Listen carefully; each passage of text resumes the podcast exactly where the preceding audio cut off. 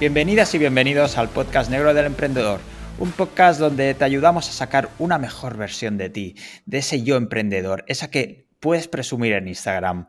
Hoy vamos a hablar de un problema que tienen muchos emprendedores al crecer y escalar su negocio. ¿Cómo se gestiona un equipo? Si es que se puede. ¿Tú tienes la respuesta, Carlos? Pues yo no sé si tengo la respuesta, pero creo que con muchas ganas, porque esto de la gestión de equipos creo que es algo que es un work in progress, ¿no? Que no se termina de, mejorar. Y también aprovecharemos un poco para hablar de la figura del project manager y de la organización de la empresa, ya que para que el equipo funcione creo que es vital que la empresa también lo haga como, como organización. Y hoy tenemos dos invitados que nos ayudarán a despejar las incógnitas de este problema, o al menos lo, intentarán, estoy seguro. Uno de ellos es David Valero, que es especialista en gestión de proyectos y entornos. Ayuda a las empresas a crear una organización sólida que le permita crecer y escalar de la forma correcta.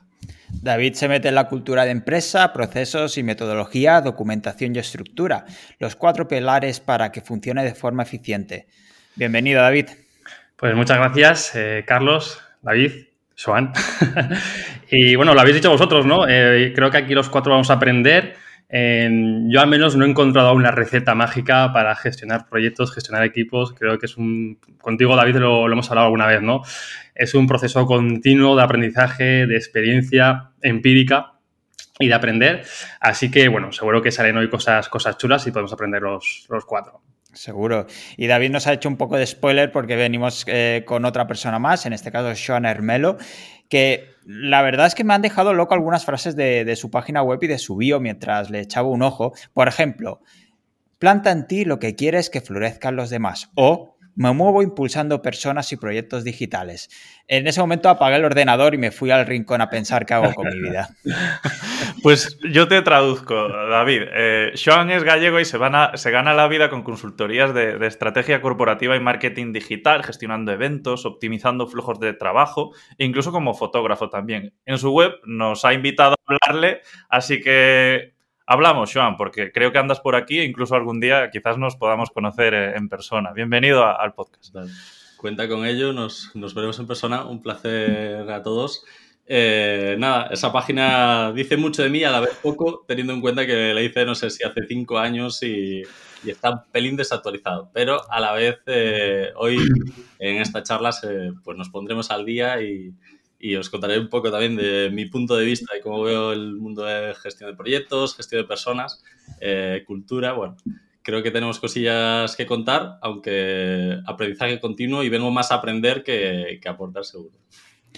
Pues muchísimas gracias. Tenemos muchas ganas de hablar de, este tema que, queremos tratar hoy. Pero ya que decías que tienes que renovar la página web, una de las cosas que puedes mirar, por ejemplo, es el hosting. Y yo te voy a dar una recomendación y es que pruebes con Rayola. Porque si tu web está en WordPress, por ejemplo, ellos tienen un sistema pensado específicamente para WordPress y además tienen la migración gratis, que es una pasada. No sé si tú estás enterado de los planes que tienen, Carlos. Sí, eh, de hecho hay un plan que a mí me gusta muchísimo para la gente que tenga unas varias webs o así, que por 9,95 al mes o menos de 100 euros al año, pues tienes dominios ilimitados y, discos SSD y un buen soporte y la especialización en WordPress. Por eso que si buscáis un proveedor de hosting un poco de, de calidad que conocemos es Rayola Networks y es muy, muy recomendable. Ojo que me voy a unir a esta promo porque Rayola es la, que está detrás de mi web y, nada, tirando para casa, creo que son de Lugo por aquí. La verdad es que buena atención al cliente y se puede recomendar. Creo que buena regalo. Sí, sí. Buen hosting, buena atención al cliente y mejores cócteles, que sé que vamos mucho por eventos, así que si te pilla cerca alguno, Sí, sí. Si te pilla el RMC, te recomiendo venir porque te lo pasarás guay, que yo ya he ido el, año pasado también en Coruña. Pues nada, Carlos, vamos dejando, Sí, dejando un poco de lado nuestro patrocinador, eh, vamos a lanzar una pregunta así al azar y se la voy a lanzar a, a Joan primero, ¿no? Y es que, ¿se puede gestionar un equipo bien? Ojo, ojo. ¿Cómo, empezamos, eh? Joder. Menos, mal que te he elegido a ti para empezar. la primera de cada. Nada, bien mal, la verdad es que eh, creo que cada uno lo hace a su manera y, creo que el primer aprendizaje que me que sacaría de esto es em, cada uno tiene su personalidad, no debemos em, influenciarnos demasiado, está bien aprender de todos, ver cómo otras personas trabajan, pero la típica es intentar replicar tal cual eh, el camino de otras personas, cuando cada uno tenemos nuestra personalidad, nuestra forma de, dirigir, liderar equipos o, impulsar proyectos, equipos. Em, y la verdad que mi experiencia me llevaba a entender que esto no hay una receta mágica, que sí que hay tips que nos pueden ayudar, que ver cómo lo hacen otras personas es brutal, pero, pero esto va más en casi autoconocimiento, ¿no? Y autoconocimiento también para, y lo iremos hablando más adelante, pero para empatizar con las personas. Al final los equipos, los proyectos eh, se conforman de personas y para mí esa es la base de cómo gestionar bien un proyecto. Eh, señor Valero, ¿se puede gestionar equipos o hay que gestionar contextos? Es que me han hecho muchas veces esta pregunta y contigo además lo hemos hablado fuera de micro unas cuantas veces. Em, claro, ¿qué es gestionar un equipo y qué es gestionar bien un equipo? Em, no sé si sois fans de la Fórmula 1, a mí me, gusta mucho, de hecho me he reenganchado este año con el pedazo de coche que le han dado a, Fernando Alonso. Cuando vemos em, los equipos de la Fórmula 1, eh, para cualquier seguidor, eh, pues podemos ver que sí, se puede gestionar bien un equipo. De hecho, es un claro ejemplo de cómo se puede, digamos, llevar al extremo la, gestión del equipo. Pero, ¿qué entendemos? Porque aquí la semántica igual nos, nos juega una mala pasada. ¿Qué entendemos por gestionar bien un equipo, Carlos? entendemos esa alineación de personas que buscan o que persiguen el mismo propósito y que trabajan conjuntamente para eh, alcanzar ese propósito si entendemos como gestión de equipos todo ese proceso para alcanzar el propósito, claro que se puede gestionar bien los equipos, igual que se puede gestionar también malos equipos. Pero creo que, que ha dado la clave, ¿no? Al final, eh, los equipos que son personas. Esto es como cuando te, le mandas un correo al departamento de marketing y te lo devuelve firmado, pues eso, el departamento de marketing. Pero ¿quién hay detrás del departamento de marketing? Está Mónica, está Lucía, está Juan. O sea, son personas, ¿no? Y a veces se nos olvida en este entorno de, los negocios, que, los cuatro que estamos aquí somos personas con nuestras aficiones, nuestro trabajo, y entonces para mí la clave ¿no? de, gestionar bien un equipo, y, ahora te respondo a lo que me has lanzado David, em, es, son las personas, ¿no? Y aquí quiero hacer este disclaimer que me ha puesto en bandeja David, y es que yo siempre defiendo que no se pueden gestionar personas, no se pueden gestionar equipos. Sí que es verdad que es una manera de conceptualizar, ¿no? Esto que hemos comentado de Mm, trabajar conjuntamente para alcanzar o perseguir una serie de fines o de propósitos, pero lo que podemos gestionar nosotros son contextos, son entornos, son donde suceden las cosas y qué pasa cuando suceden las cosas. Yo si trabajo contigo, Carlos, yo no puedo gestionarte tu calendario, yo no puedo gestionarte eh, qué vas a hacer cuando te levantes por la mañana, yo no puedo gestionar lo que estás pensando si tienes un día malo, yo no puedo. Lo que sí puedo es intentar a ti diseñarte, ¿no? Si, si, si yo soy el manager, del equipo, de tu equipo, pues yo sí que puedo intentar diseñar el mejor entorno para que tú tengas las mejores condiciones para hacer un correcto trabajo, un buen trabajo, ¿no? Y que nos acerque a ese propósito que queremos alcanzar como equipo. Pero también soy consciente de, mis límites. O sea, yo no puedo decidir por ti ni puedo tomar decisiones por ti. Entonces creo que aquí es donde también muchos líderes em, pues caen en ese error de que piensan que pueden eh, controlar todo, ¿no? Cuando gestionan equipos, cuando gestionan personas y no, tenemos una parte de control eh, y tenemos mucha otra parte que no podemos controlar, pero sí que podemos controlar lo que sucede, ¿vale? Que estas son las reglas del juego, que es donde nace aquí la cultura de empresa, ¿no? Tan famosa que se habla mucho de cultura.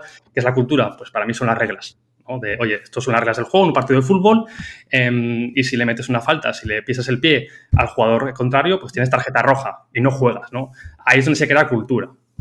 Y ya lo dejo por aquí porque si no ya me, voy por las ramas. No sé si te respondo, ¿eh, Carlos. Me he, ido, creo que un poco por las ramas, pero bueno. creo que he hecho la pregunta a David, pero Joan me ha dicho fuera de cámaras que no se notaba que era gallego, entonces le voy a lanzar otra pregunta para que si no lo entiende por, por cómo hablo en castellano, lo va a entender por las preguntas que le hago. Antes me has dicho que todos somos diferentes y ¿tú crees que todo el mundo sirve para gestionar un equipo? No, la verdad es que no creo que, esa sea... Bueno, no sé si es la pregunta o he entendido bien la pregunta, pero es cierto que eh, todo el mundo sirve, sí, en el sentido de todo el mundo tiene pues su forma de hacerlo, pero podría liderar equipos. Pero que todo el mundo quiere hacerlo, yo creo que no. y como todo el mundo no quiere hacerlo, no creo que debamos eh, obligar a que todo el mundo tienda hacia esa ese liderar equipos, ¿no? La, típica es eh, plan de carrera típico en una empresa. Todos los escalones llevan a liderar. Cuando al final liderar no, no forma parte de, de esas inquietudes o esos... Eh, o sea, la gente no, no, necesita liderar equipos. Muchas personas son súper buenos como individual contributors y sin embargo eh, nos obsesionamos ¿no? con, que, con que lideren equipos. Creo que todo el mundo puede. Creo que eh, la clave está en no entender el liderar equipos como eso, cuatro formas de hacerlo, pues típico líder, ¿no? ambicioso, eh, muy directo. Creo que no, por decirlo así, eh, creo que todo el mundo puede, pero a la vez no hace falta que todo el mundo eh, se lidere equipos. Yo aquí me gustaría añadir un, matiz a lo que has comentado y es que penséis, no sé si tenéis, yo en mi grupo de amigos o en mis diferentes grupos de amigos, pues siempre está el parras del grupo el que, el que se le pasa las cosas, el que no se entera de nada. Bueno, parras, no sé si, es una palabra que se usa fuera de Aragón, que igual yo le, he dicho. Eh, parras es como el empanado del grupo, ¿no? Me gusta. en, Zaragoza, en Aragón, al menos se usa, se usa muchísimo, pero fíjate, me acabo de enterar de que era una palabra de, aquí, local. Eh, bueno, pues es el empanado, ¿no?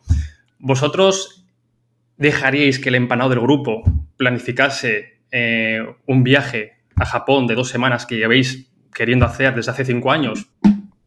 No. Igual, igual es la mejor idea, ¿no? ¿Poder puede? Claro que puede. Por poder, obviamente, como ha dicho Joan, tiene las habilidades que decir, si el tío sabe hablar, si el tío sabe comunicarse, si el tío sabe buscar en internet, poder puede.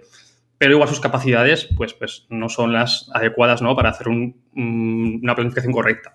Y de hecho, de manera innata, nos sale delegar ese tipo de, actividades o, o, de tareas a esa persona que sí que tiene pues unas capacidades más innatas de liderazgo, de gestión. Entonces, creo que esto en los equipos de trabajo también se ve mucho, ¿no? Creo que de manera innata están esos potenciales managers que, pues, se les da mejor la gestión, se les da mejor, ya no solo la gestión, sino la comunicación, porque vuelvo a rescatar la importancia de las personas.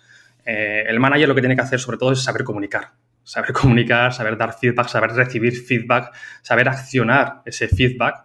O sea, básicamente el 99% del, día de un manager es comunicarse ya sea en síncrono, ya sea en asíncrono, pero es comunicarse y rescatar la, información valiosa, ejecutarla y seguir comunicándose. Entonces, em, claro, todo el mundo no puede gestionar equipos, todo el mundo puede liderar equipos, em, pero sí que es verdad que si queremos optimizar y si que queremos acercarnos con mayor eficiencia y eficacia a ese propósito, pues hay personas que creo que de manera innata, ¿no? Eh, por su pasado, pues van a tener las cosas mucho más sencillas para, para hacerlo que el empanado de clase, pues que igual, oye, que el tío no significa que, no pueda hacer ninguna otra cosa, ¿no? Pero igual, em, pues es mucho mejor en otro puesto que, en un puesto de, management o de, liderazgo, pero básicamente porque no, corresponde con sus capacidades eh, innatas. O sea, el tío es un, empanado, como os he dicho. Total. Y esto me lleva, perdón David, me lleva un poco a un poco a las características clave de, un líder, ¿no? Y yo creo que entre ellas está un poco eh, la experiencia, el que haya vivido, el que haya pasado por el proceso, el que está viviendo ese equipo, para poder aportar esa confianza, ese extra de confianza, eh, nos lleva también un poco a... Es el que tiene el que lleva inicialmente la energía, el que hace que todo el equipo empuje y que si el equipo se viene abajo, que tire para arriba. Y sobre todo el que dibuja el mapa, ¿no? El que dice, el que va dando esa visión de hacia dónde, hacia dónde va el proyecto, hacia dónde eh, va la empresa, lo que sea en cada momento. Pero yo entiendo mucho, y por eso quizás la, pregunta me trastocó un poco, y es que no entiendo el liderazgo como una estructura jerárquica, sino más como esa persona que conecta todos los puntos, que está por debajo entre equipos, entre personas, eh, casi casi el, psicólogo, ¿no? Eh, ese perfil que entiende eh, las inquietudes y, el perfil de cada persona del equipo, qué puede aportar y saca lo mejor de, esa persona.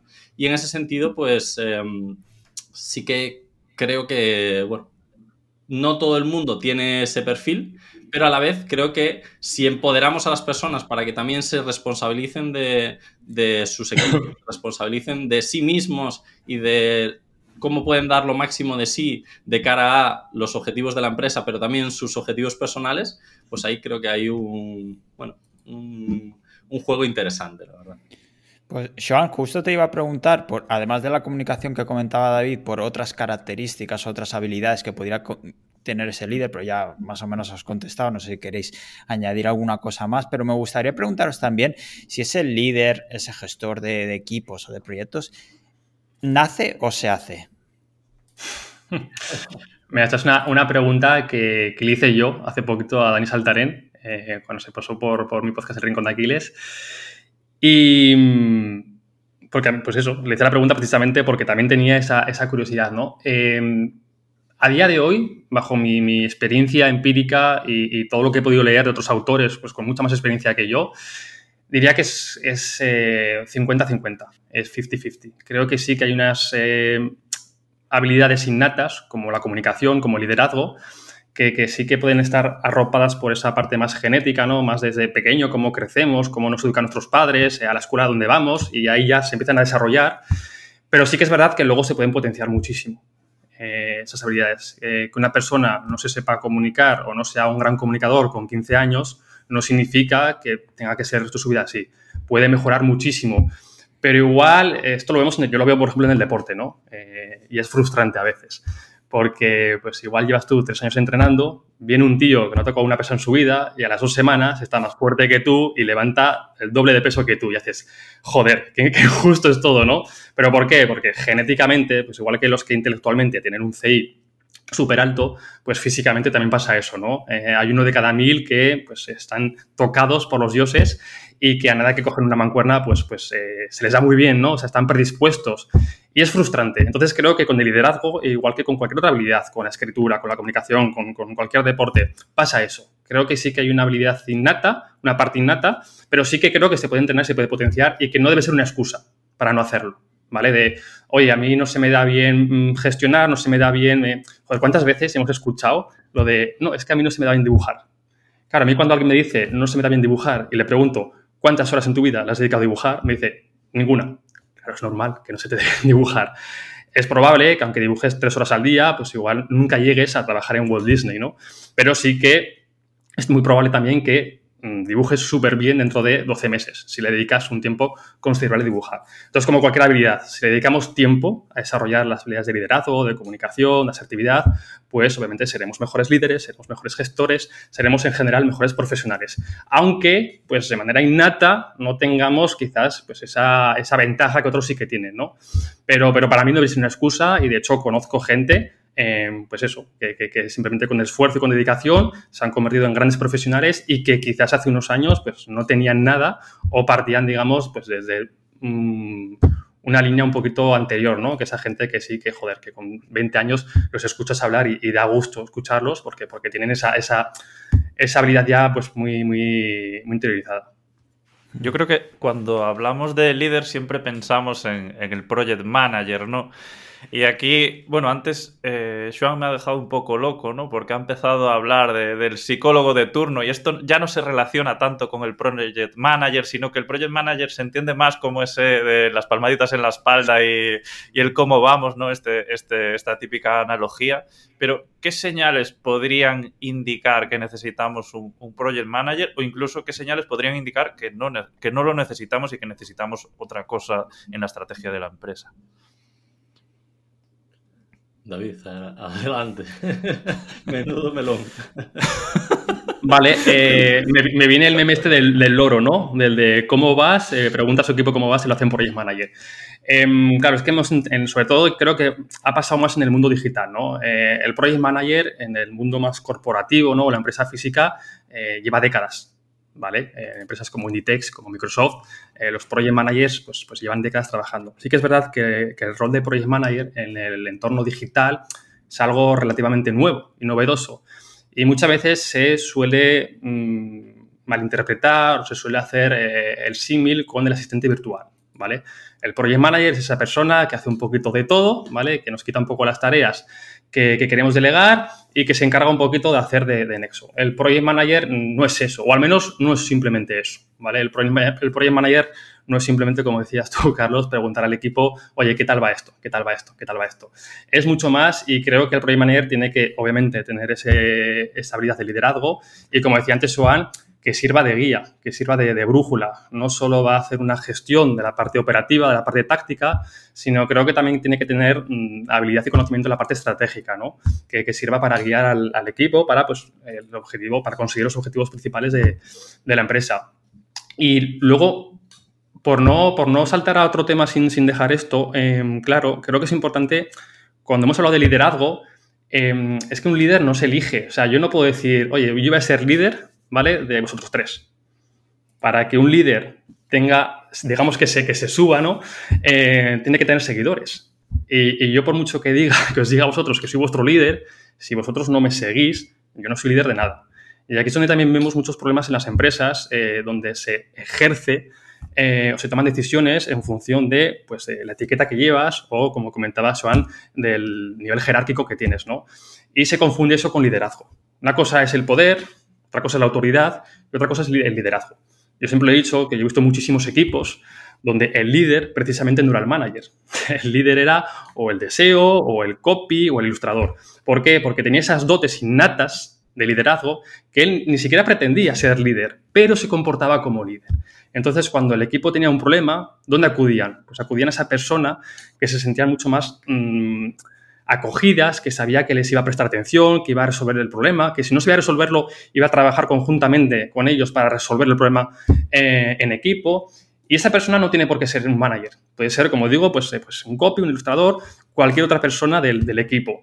Y muchas veces los managers pues, eh, se autodenominan líderes, pero lo único que hacen es tomar decisiones en función de su autoridad y su poder. Que ojo, que no quiero que se, tampoco se malinterprete, porque muchas veces el poder y la autoridad tiene sentido a la hora de tomar decisiones, ¿no?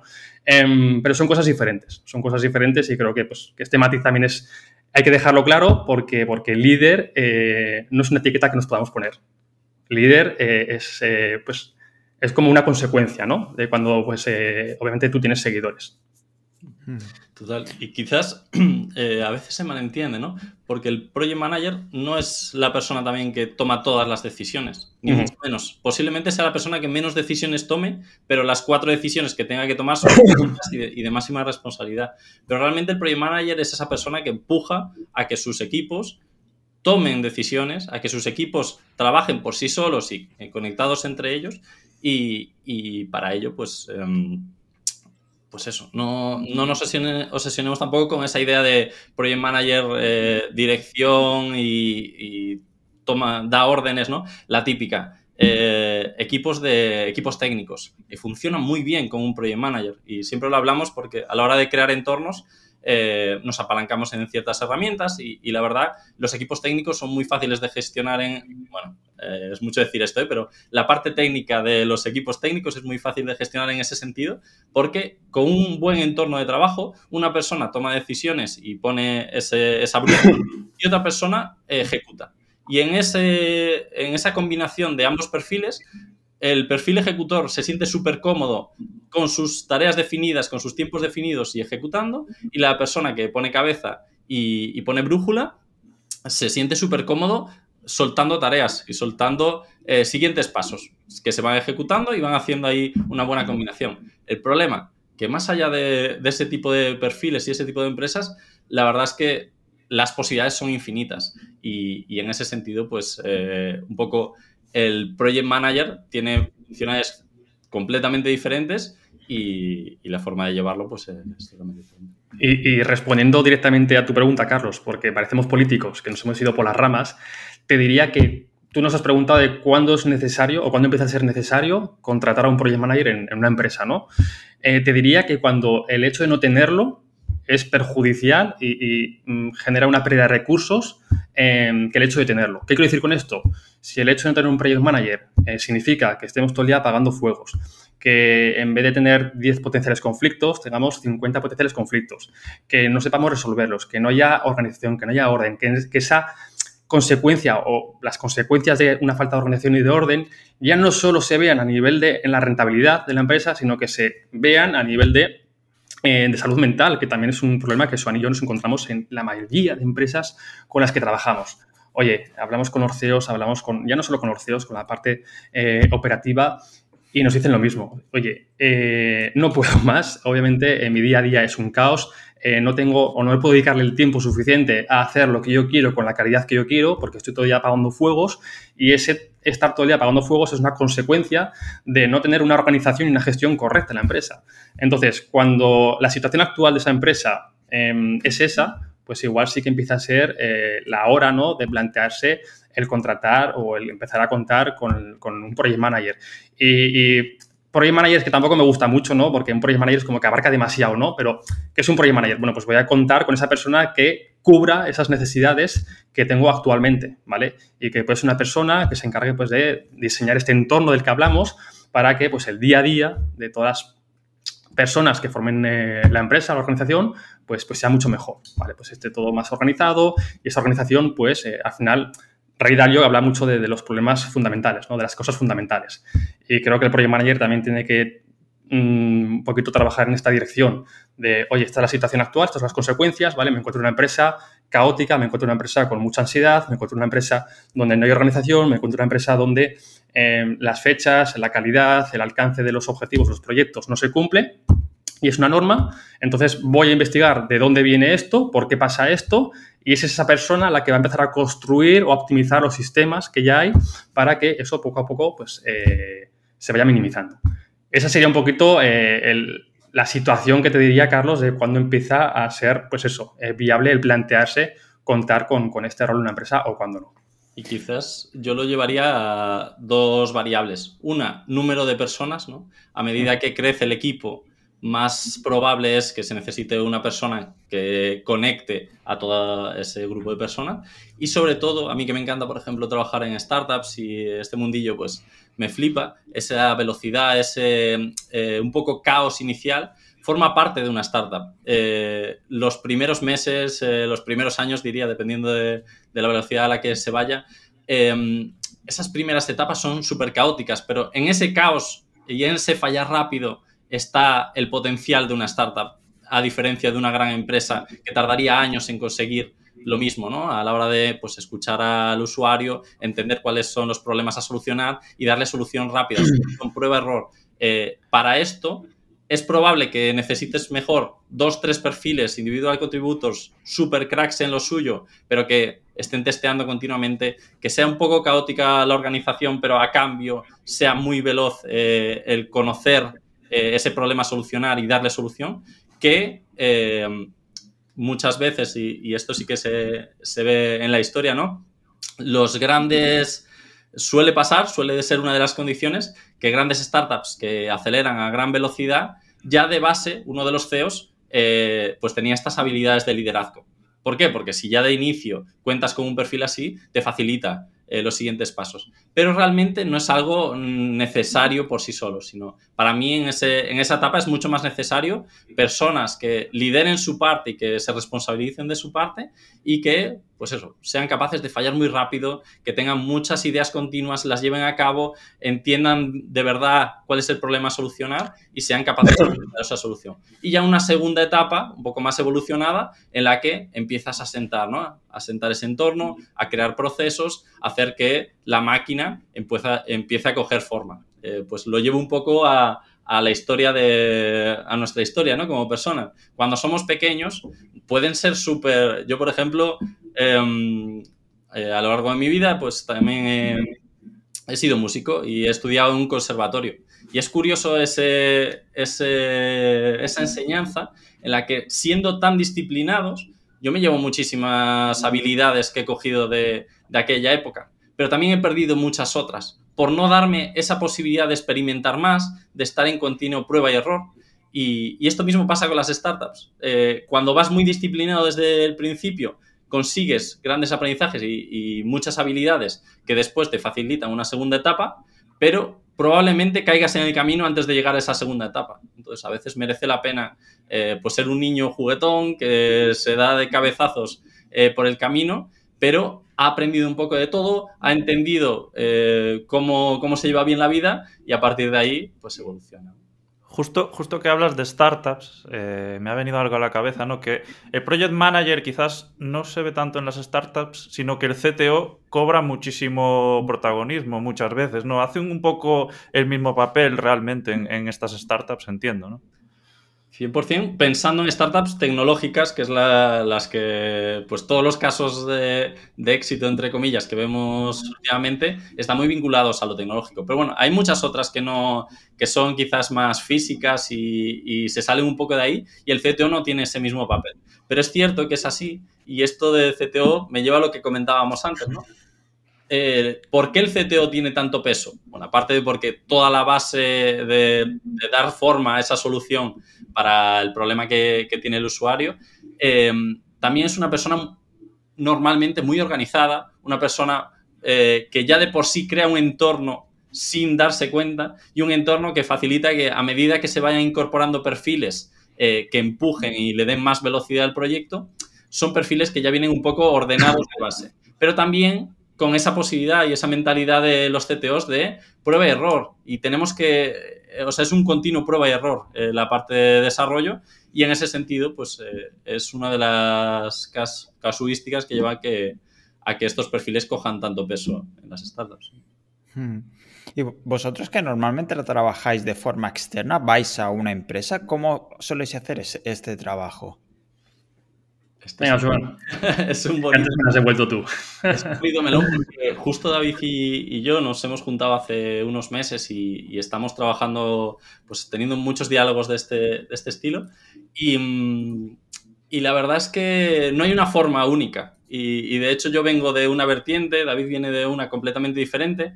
Por ejemplo, mi forma de entenderlo es eh, siendo uno más del equipo por esto que hablamos de las personas, ¿no? Em, entender que esto va de personas me ha llevado siempre a eh, empezar, siempre suele ser la misma dinámica además. Eh, la gente no está acostumbrada a la dinámica que yo planteo y de primeras te dice, bueno, un mes de prueba. ¿Qué hago yo en ese mes de prueba? Bueno, darles un, output eh, rápido, ¿no? Que realmente vean que, que tiene un impacto mi trabajo eh, en ese proyecto, pero más allá de eso, dedicar muchas horas, muchas veces incluso no remuneradas, pero porque realmente es mi apuesta, de conocer a las personas, de si hay incluso un evento eh, que forme parte de la dinámica del equipo, estar allí, eh, de, de ser uno más. Muchas veces, de hecho, me pasa de que, aun viniendo de fuera, me consideran uno más del equipo y en la mayoría de los proyectos en los que me he implicado de verdad, en los que es, es una apuesta mutua, eh, me consideran uno más del equipo, justo por esto, porque desde dentro empiezo a profundizar en las personas, empiezo a, entenderles y entender las necesidades de negocio, las necesidades del core, que, ayuda un poco a entender pues, esas primeras personas que dieron vida a, esta empresa. Y más allá, y, hablaremos y tal después, para mí la cultura va mucho más allá del entorno y tiene mucho que ver con cada una de las personas que se van incorporando al equipo aportan una parte de cultura. Y tú puedes crear una base y en las entrevistas y así puedes darle forma a, lo que a ti te gustaría que fuese la cultura de tu empresa, pero al final la cultura no es algo que puedas definir, es algo que viene con cada una de las personas que se va incorporando al equipo. Y justo por ese el potencial que veo ahí, como project manager o, eh, o individual contributor, dependiendo de en qué rol entre, siempre intento calar desde abajo, calar desde entender a las personas, conectar más allá de la parte profesional eh, y, de hecho la experiencia me lleva a entender que cuando hay una conexión personal más allá de, esa parte profesional es cuando realmente la parte profesional empieza a coger forma y empiezas a calar, pues una vez más, aportar tu forma de ver, tu perspectiva en la cultura de la propia empresa. Y aquí cuando, cuando hablas de cultura de, empresa y dices que no se puede definir, realmente entonces al final aquí habrá un proceso de reeducación muchas veces, ¿no? Si esa cultura está yendo mal, un poco...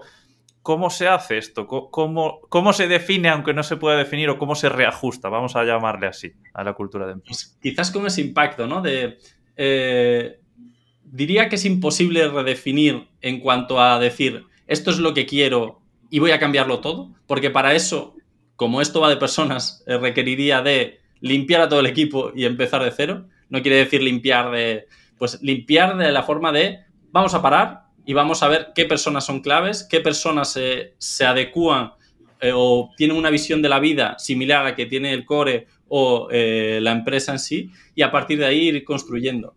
Teniendo en cuenta que esto, no voy a decir que no es posible, porque he visto muchos casos en los que se, hace.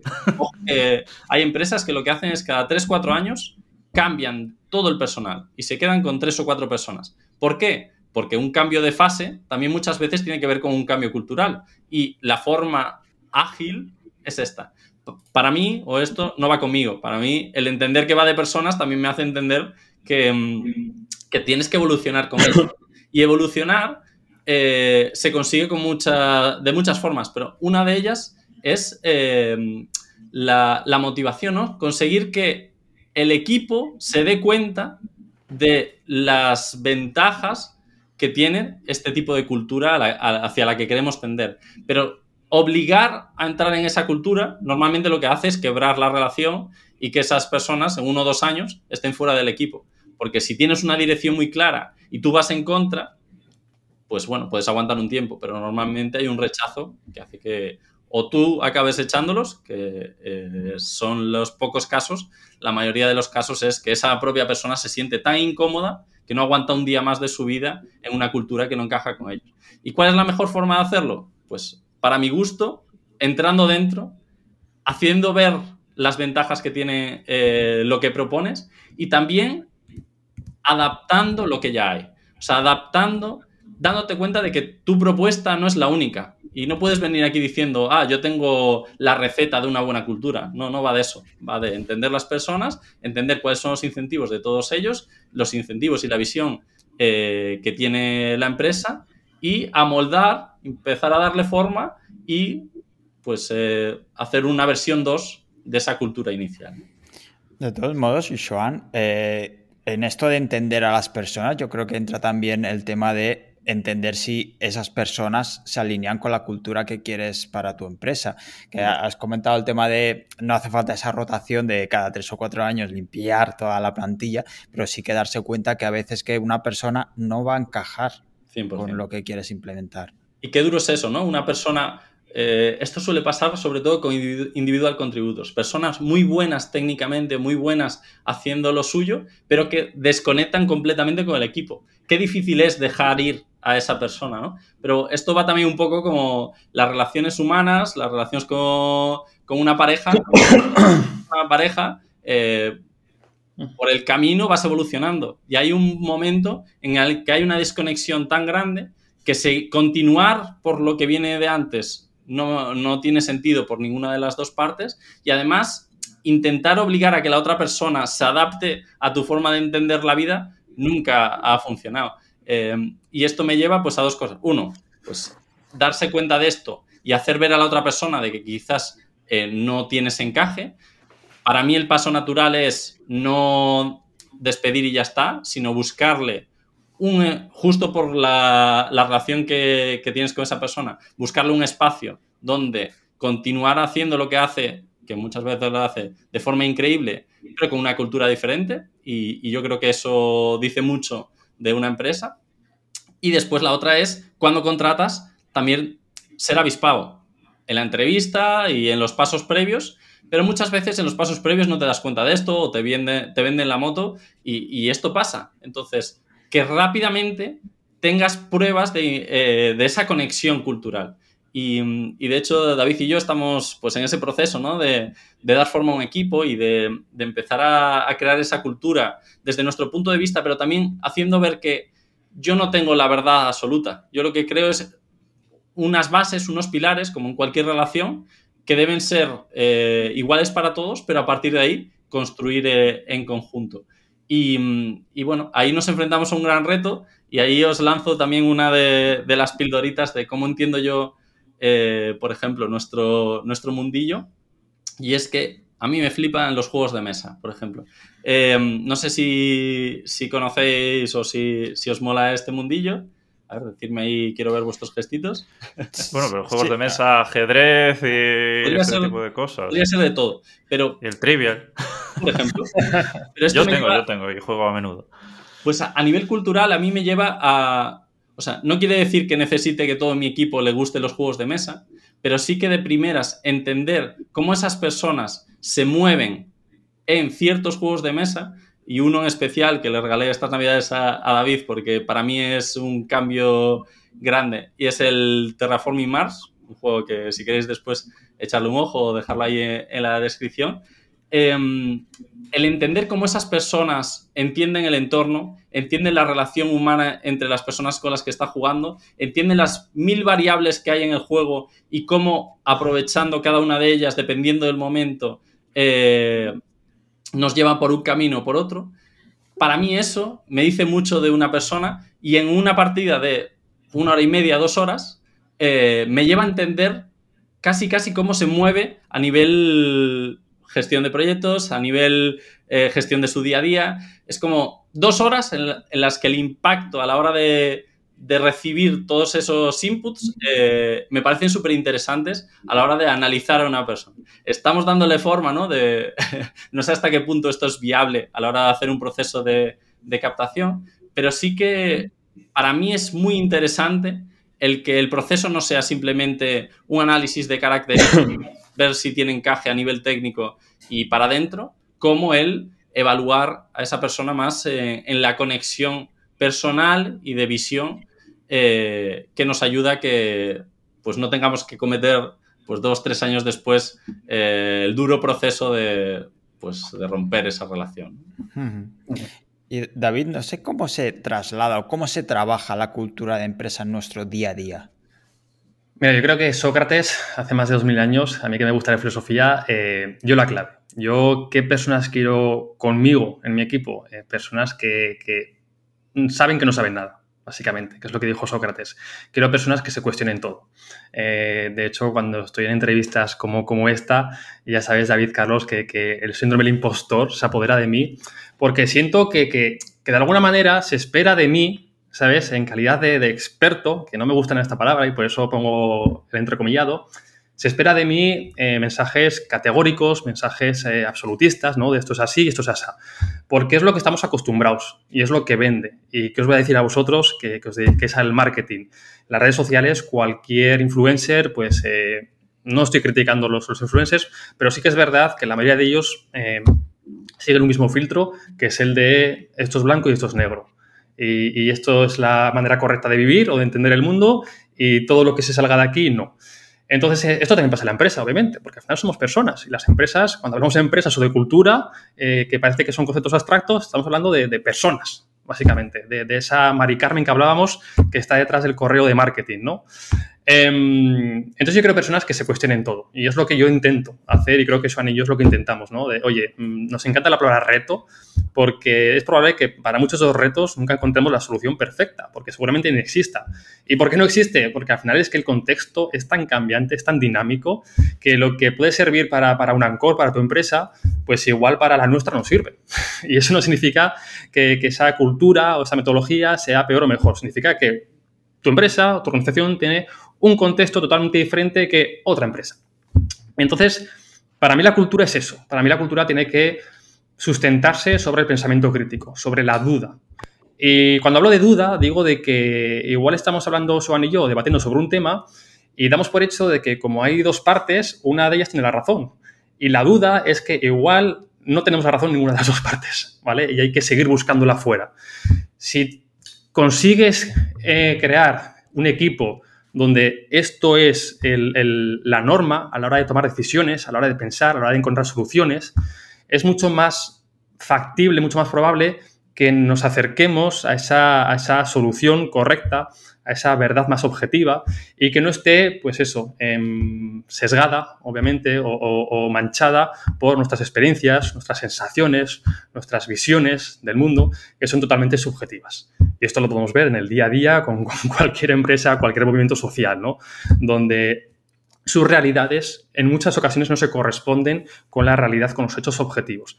Y en las empresas pasa esto. Y cuando muchos CEOs, muchos managers toman decisiones, la mayoría de ellos, o al menos en mi experiencia, las toman basadas en su visión, en su experiencia o en sus malas experiencias, ¿vale? O en lo que piensan del resto. y no las están tomando en los hechos, en los facts, en la realidad objetiva. ¿Por qué? Porque es muy complicado, porque acercarse a esos hechos necesita de prestar atención, de escuchar, de pensar críticamente y de, vuelvo a Sócrates, entender de que seguramente esté equivocado y no sé nada. Y voy a ver, ¿vale? De manera conjunta, cómo podemos acercarnos entre todos a esa verdad que en muchas ocasiones va a ser casi imposible, porque es imposible tener todo el conocimiento del mundo y de qué está pasando en todo momento y estar actualizado cada, cada minuto. Pero, pero si parto de sesgos, parto de, información eh, que no es válida, pues las decisiones, pues obviamente va a ser un efecto dominó de malas decisiones. Y en muchas empresas lo, hemos visto, eh, joder, el, efecto Nokia, ¿no? Por ejemplo, si leéis la historia de Nokia, se vio como una empresa que lo tenía todo, por una consecución de malas decisiones basadas en creencias, basadas en creo que, basadas en esto nunca va a pasar, en experiencias previas de esos decisores, pues Nokia, pues bueno, ya sabemos todos qué pasó con, Nokia y podría poner muchos ejemplos, ¿no? Eh, esta también famosa de cámara de fotos, ¿cómo se llamaba? Em, Kodak. Kodak, por ejemplo, pues pasó algo parecido, ¿no? Em, entonces, para mí, la cultura, para empezar, la cultura yo la veo como una consecuencia, una consecuencia de conductas, de comportamientos, de hechos. Y mm, cómo podemos entender o qué podemos hacer para darle forma a esa cultura, para mí es el, el, definir el entorno, definir el contexto, las reglas del juego. Lo he dicho al principio del podcast y es la única forma que podemos hacer de que esa cultura poco a poco se vaya alineando más a lo que queremos. En un partido de fútbol, siguiendo el ejemplo que he puesto antes, si jugamos los cuatro y yo te meto una patada que te torzo la rodilla, David, y no pasa nada, y el árbitro dice, oye, puedes ir jugando, pues esa es la cultura. ¿Por qué es la cultura? Porque Swan, cuando vea esto, diga, ah, si no pasa nada, pues va a coger a Carlos y en cuanto lleve la pelota, le va a meter otra patada por detrás y obviamente Swan y yo ganaremos el partido. ¿Por qué? Porque hay una cultura donde, pues si hay ese tipo de, patas, no pasa nada. Y eso es lo que pasa en las empresas que muchas empresas tienen ese documento súper bonito de misión, valores, propósito, cultura, donde todo es armonía, todo es asertividad, todo es empatía, pero luego en el día a día eh, falta de que esas reglas de juego se ejecuten y se lleven al, al, día a día verdaderamente y tengamos esas conversaciones pues quizás un poquito más incómodas, pero quizás tener una conversación incómoda con un compañero de, equipo, pues puede hacer que evitemos un conflicto, una bola de nieve en el futuro. Pero, pero no nos gusta y vamos como tapando un poco la, mierda, eh, la vamos barriendo bajo la alfombra y luego nos encontramos, eh, pues Juan y yo, cuando empezamos a trabajar con muchas empresas, pues eso, pues eh, que levantamos la, la, manta y está lleno de, de, mierda y no está lleno de mierda de la última semana, está lleno de mierda de los últimos años de conflictos que se han ido ahí acumulando, acumulando, acumulando. Entonces para mí es muy importante definir un entorno, un entorno y un contexto claro además para ambas partes, tanto para esa parte más decisora, ¿vale? Que está diseñando el entorno, como para la parte que va a jugar en ese, en ese entorno. Oye, ¿cuáles son las reglas? ¿Hasta dónde puedes tomar decisiones? ¿Qué es lo que ocurre si te sales de aquí? ¿Qué es lo que ocurre si cometes este tipo de error? ¿Qué errores son asumibles? ¿Qué errores no son asumibles?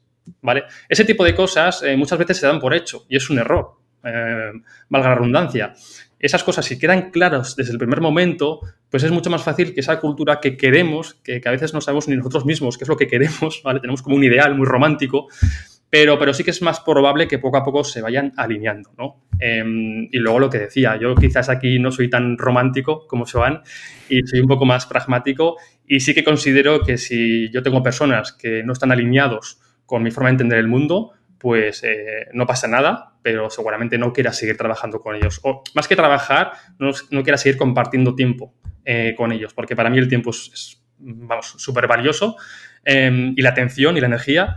Entonces, eh, no significa que ellos estén equivocados, significa que pues, seguramente debamos seguir dos caminos diferentes. Creo que es muy importante que al menos el propósito final sí que esté totalmente alineado con todo el equipo que lo está persiguiendo. Mm. Y ojo que, quizás esto que, dice David, eh, antes me centraba mucho en equipo, eso, sintiendo como equipo todas las personas que, eh, ejecutan más que la parte directiva, cuando realmente el impacto, normalmente cuando entramos, el, primer impacto está en hacer ver o despertar y descubrir, levantar ese manto a, a, las personas de la directiva que muchas mm. veces definen las reglas de juego, pero ellos no forman parte de esas reglas de juego. Pues ellos se sienten eh, de otro mundo, ¿no? Esta es, es lo típico, pero lo típico también porque nos viciamos con el tiempo, bien definir un documento de lo que nos gustaría que pasase, pero al final esto va de día a día, del ejemplo. Y el ejemplo se da desde, digo desde arriba y desde abajo, cuando a mí no me gusta verlo así, me gusta más verlo como que todos estamos al mismo nivel, con responsabilidades diferentes, pero todos al mismo nivel. Y justo porque todos estamos en el mismo nivel, el típico impacto en la cultura, por ejemplo, es con dinámicas, ¿no? Eh, es lo que nos venden los libros de, cómo, cambiar la cultura de, una empresa. Pues estas dinámicas, el primer fallo que se comete es que las personas que proponen las dinámicas nunca aparecen, nunca asisten a las dinámicas. ¿Por qué pasa esto? Porque es un esfuerzo, porque el cambiar algo, el, proponer es fácil. Leerte un libro, bueno, no es fácil, pero leerte un libro e intentar probar eh, todos esos accionables que, nos proponen eh, puede ser fácil, pero realmente quien lo ejecuta es el resto del equipo. No, no, sé tú el primero, sé tú el que das el ejemplo, que das el ejemplo con todas esas dinámicas, con esas acciones que, comentaba David ahora en el día a día, en cómo gestionar el riesgo, en cómo gestionar todo este tipo de decisiones. Eh, da el ejemplo. Y si tú das el ejemplo y la gente que, a la que inspiras eh, ve que, que lo que divulgas lo ejecutas de la misma forma, pues posiblemente se unan al movimiento y, formen parte también de, ese movimiento.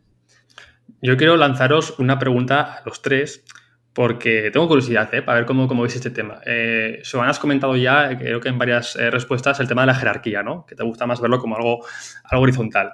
Eh, yo no lo veo así. Em, yo sí que considero que la, por eso os lanzo la pregunta, os, cuento un poquito mi visión y luego aquí peloteamos y, debatimos, que creo que puede estar muy, muy guay este tema. Para mí la jerarquía no está basada en poder, ¿vale? En autoridad, que es como sí que entendemos el típico organigrama, ¿vale? De CEO, directores de, de área, bla, bla, bla, y va bajando hacia abajo en diferentes capas. Para mí la jerarquía está basada en capacidad para tomar decisiones. Yo siempre digo que al CEO debería llegarle solo esos problemas que no se han sabido resolver antes. Y el CEO tiene las habilidades necesarias, el conocimiento necesario para resolver esos problemas que son los más feos, los sapos de la empresa, los que no han sabido responder ni, ni la primera capa, ni la segunda capa, ni la tercera capa, ni la cuarta capa, y llegan al CEO. ¿Vale? Entonces, a mí me gusta ver la jerarquía como, eh, pues eso, eh, como una toma de decisiones y donde simplemente es una especie de filtro ¿vale? Que van escalando los problemas que no se saben resolver, ¿vale? Y van escalando porque, pues, obviamente, eh, según vamos subiendo, pues tenemos a personas con más experiencia, más conocimientos, más capacidad de resolución de problemas y es una especie de, ir filtrando los problemas, ¿no? Y que si te llegan problemas y estás en una segunda capa, pues, hostia, el problema igual es bastante chungo, ¿no? Porque ya ha pasado tres capas que no han sabido resolverla, ¿vale? Pero aquí no me gusta mezclarlo esto con autoridad, no significa que esta capacidad para tomar decisiones tenga que estar estrechamente, que puede que sí, pero no tiene por qué estar estrechamente relacionada con autoridad o más poder. Yo es como entiendo la jerarquía y creo que funciona bastante bien esta visión en las empresas, ¿no? De que quede muy claro cuál es la capacidad real de las personas para resolver problemas, sobre todo para cuando haya problemas, que los problemas es pues, el día a día de cualquier empresa, como bien sabéis, saber a quién delegarlos y saber a quién acudir. Y si a mí me llega un problema y digo, vale, no tengo, o no tengo el conocimiento, o no tengo la experiencia, o las herramientas, o los recursos, o todas a la vez, que yo sepa en todo momento a quién tengo que pasar este problema, ¿vale? Porque sí que tiene todo ese conocimiento, experiencia o lo que haga falta. Y si se lo paso y dice, hostia, pues yo tampoco tengo esto, y que esa persona también sepa a quién pasárselo. Y creo que es una manera bastante, vamos a decir, automatizada, ¿no? De que los problemas lleguen lo más rápido posible a las personas que saben resolverlos, o al menos que tienen la potencial capacidad de saber resolverlos. Pero sí que es verdad que cuando hablamos de jerarquía del organigrama, sí que simplemente entendemos como, oye, eh, yo estoy por encima de ti y vas a hacer lo que yo te diga porque yo soy el responsable del área y tú eres el, técnico de turno. Ahí sí que también da para debate y, tampoco es una mala forma de organizarse, es, diferente, tiene sus pros y sus contras, igual que la organización horizontal, también tiene sus pros y sus contras.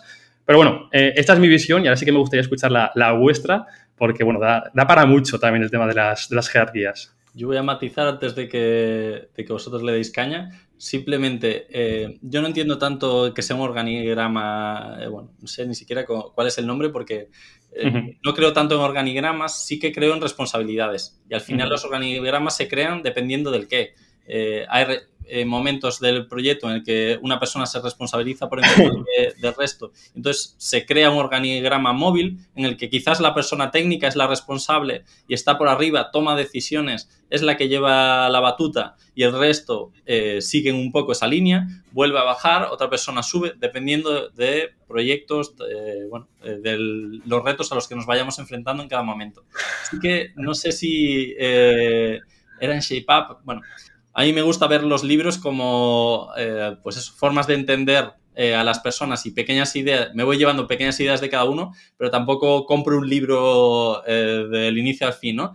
Entonces, no sé si era ShapeUp en donde se planteaba esa estructura más de tela de araña, en la que se interconectan puntos y, y en esa interconexión de puntos es donde está realmente la virtud y es que una persona de un en esa estructura quizás más organigrama, el de, por departamentos, ¿no? Eh, realmente conectar departamentos diferentes en esa estructura es muy, muy, muy complejo. Sin embargo, en una estructura más eh, tipo tela de araña en la que todos los equipos pueden entre, eh, interconectar entre ellos, en un momento dado montas un equipo pequeño para resolver un problema concreto, lo vuelves a expandir y vas resolviendo problemas por equipos multidepartamentales y, con el valor que, eso conlleva, para mí es donde está la virtud y por eso digo más eh, en figura plana de que todos estamos al mismo nivel. Y, eso no quiere decir que en todo momento todos estemos al mismo nivel, sino que dependiendo del momento y las necesidades, unas personas cogen más responsabilidad y otras eh, menos. Quizás, por ejemplo, un CEO siempre va a estar por arriba, pero va a estar por arriba en una cosa muy concreta y es en estar pendiente de la visión, en hacia dónde va la empresa, en entender a cada uno de los puntos que conforman eh, ese equipo.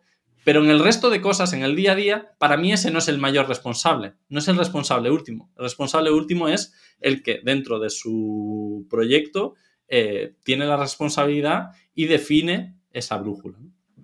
Así es como lo veo yo y ahora tengo ganas de conocer vuestra opinión, David Carlos. Yo te iba a defender antes, porque realmente tú cuando planteaste esta estructura horizontal, yo lo entendí más como realmente todos somos parte de la empresa y tenemos nuestro punto de responsabilidad, ¿no? Y ahora lo has aclarado, ¿no? Que ese punto de responsabilidad por momentos puede ser muy alto, porque si se cae todo el sistema y depende del técnico que lo lleva, el CEO, eh, puede hacer lo que quiera, que no tiene la capacidad para resolver el problema, sino más que tomar decisiones, incluso a veces, pues la capacidad de resolver esos problemas, saber trasladarlas, ¿no? De forma ágil entre empresas, pero bueno, aquí no quiero divagar demasiado, entonces habría que entrar un poco en, los perfiles que tenemos en las empresas, en como tú dices, ¿no? Todo esto que comentas de, de, una startup cuando escala tiene perfiles muy ágiles que no son los mejores en nada, pero tienen esa cintura y luego es todo lo contrario, necesitan un perfil mucho más especializado para poder perfeccionar el, producto, ¿no? Pero yo lo veo así, que es muy guay lo que comentas, pero bueno, luego en realidad pasa de, de todo.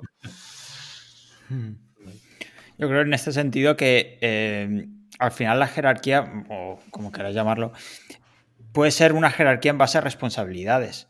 Porque al final el, sí que es cierto que hay prioridades, hay tipos de decisiones y demás, pero al final lo que decía David al principio, ¿no? Es lo que no puede resolver el de más abajo puede ir subiendo y al final es el, marronazo último es el que se va a llevar el de arriba, ¿no?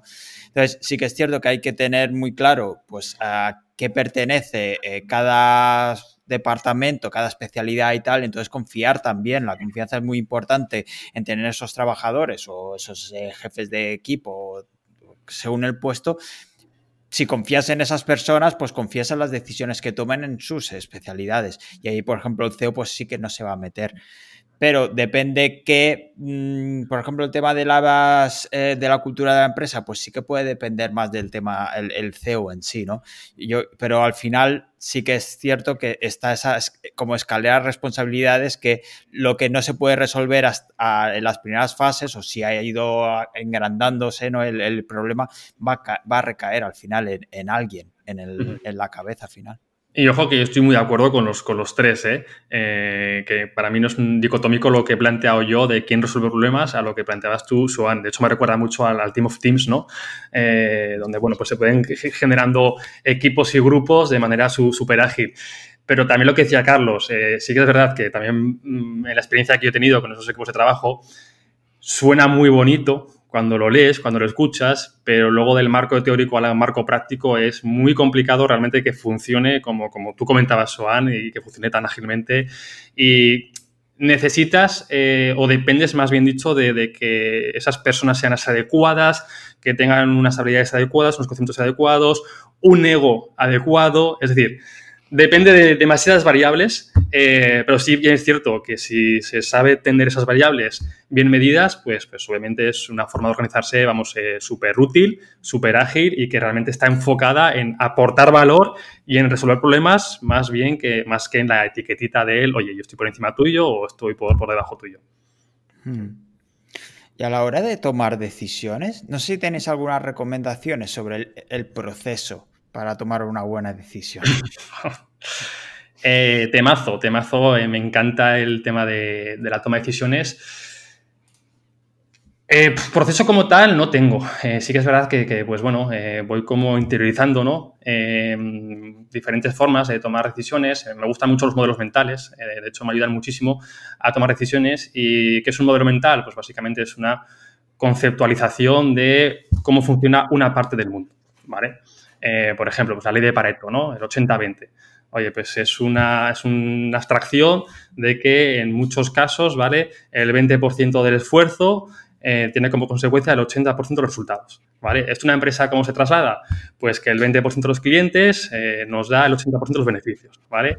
O que el 20% de los clientes que se quejan, ¿vale? Nos provocan el 80% de problemas en, la empresa.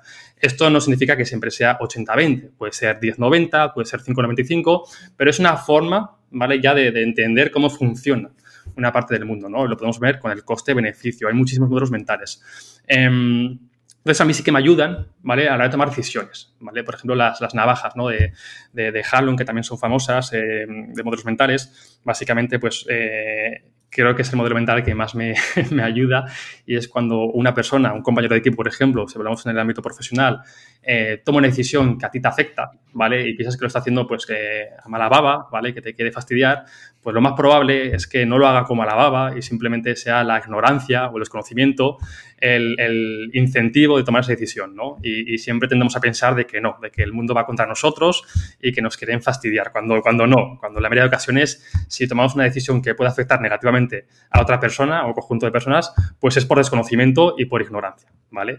Entonces, a mí sí que me gusta, eh, por no ir por las ramas otra vez, David, eh, utilizar los modelos mentales como, como forma de entendimiento del mundo y si entiendo mejor el mundo y entiendo mejor por qué suceden las cosas y por qué nos comportamos como nos comportamos, pues es más probable, tengo más probabilidades de tomar una buena decisión. Y luego, por ejemplo, me gusta mucho también la inteligencia colectiva, ¿vale? Si hablamos eh, a nivel de empresa, hablar de tomar decisiones. Eh, cinco cabezas siempre van a pensar mejor que cuatro, y cuatro mejor que tres, y tres mejor que dos, y dos mejor que uno. ¿Por qué? Vuelvo otra vez a la parte de experiencias, sesgos cognitivos, eh, percepciones, sensaciones, nos suelen jugar una muy mala pasada a la hora de tomar decisiones, ¿vale? Em, ejemplo que se puede extrapolar al, ámbito personal. Eh, he tenido tres novias, David, y las últimas tres me han puesto los cuernos. Todas las tías son iguales, ¿vale? Esta frase la hemos escuchado muchísimas veces, ya sea desde una visión femenina o una visión masculina. No, significa que tú has tenido la mala suerte de encontrarte con tres personas que te han sido infiel, pero no significa que el resto del mundo, ¿vale?, eh, te vaya a ser infiel. Pues en la empresa pasa, pasa esto, ¿no? Eh, pensamos que si hemos tenido una mala experiencia con un socio, si hemos tenido una mala experiencia con un empleado, si hemos tenido una mala experiencia con X, tenemos ese miedo, ¿vale? De, que es normal también, al final es normal, ¿no? Eh, de que se va a repetir. Y solemos tomar decisiones que nos suelen perjudicar, ¿no? Eh, ¿Cuántas veces yo me he encontrado esa situación de un CEO o un responsable que ha tenido una mala experiencia con un empleado, ¿vale? Y luego ya tiene un miedo, ¿vale? a la hora de contratar a nuevas personas y tiene miedo a la hora de trasladar según qué información. ¿Por qué? Porque piensa que le va a pasar lo mismo. Y realmente lo que no se da cuenta es que está perjudicando con sus comportamientos, con sus creencias, con sus pensamientos, el, futuro de esa empresa o el futuro de esa decisión. Entonces, bueno, em, hay muchas formas, ¿no? De, o hay muchos elementos que pueden eh, aumentar la probabilidad de tomar buenas decisiones. También me gusta, pues bueno, eh, ver un poquito como el póker, ¿no? en función de probabilidades. De, bueno, cuántas son las, la potencial probabilidad de que esto suceda bien o de que esto no suceda como yo espero, ¿no? Y ver si realmente si te compensa. Oye, em, por ejemplo, eh, tirarte desde un sexto piso, ¿vale?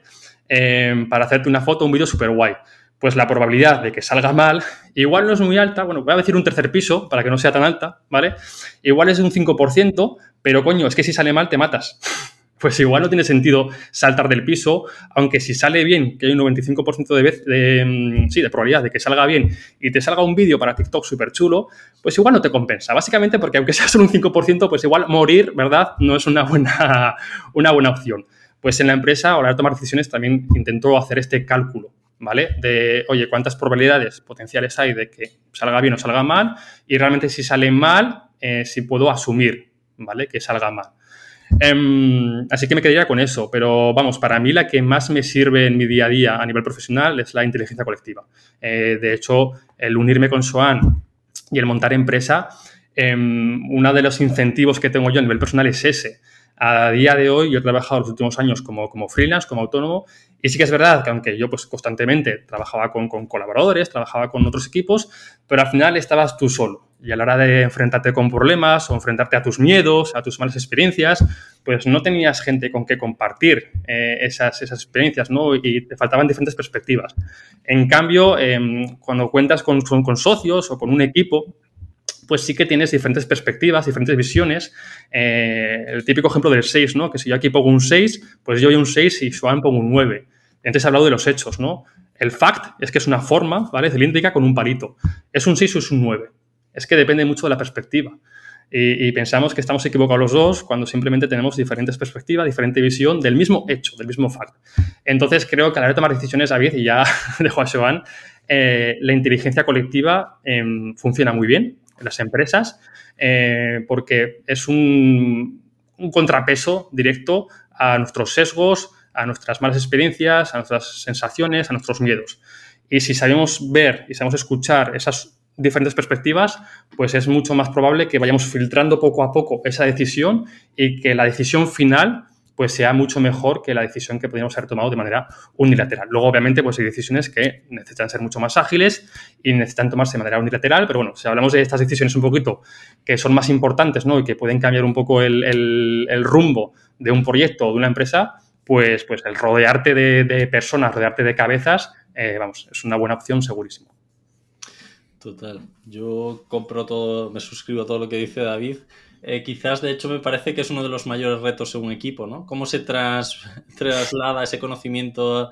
Creo que al final eh, la toma de decisiones es algo que se entrena, que es cuestión de experiencia, de años, de, práctica. Creo que sí que tenemos una ventaja eh, con respecto a pues personas de, bueno, de trayectorias anteriores a las nuestras y es que hoy en día con Internet tenemos acceso al conocimiento y a las experiencias de otras muchísimas personas por los que eh, a la hora de tomar decisiones podemos apalancarnos en otras muchas experiencias y esto me lleva también a, eh, como bien dice David, cinco cabezas piensa más que una y también el estar en un continuo conocimiento de personas que eh, pasan por experiencias similares a las tuyas o a las que tú vas a poder enfrentarte, te ayudan a entender también, eh, pues eso, eh, esas experiencias te hacen ver qué ha pasado, qué decisiones se han tomado y cuáles son los aprendizajes que hemos seguido. Para mí eh, me gusta mucho esta idea de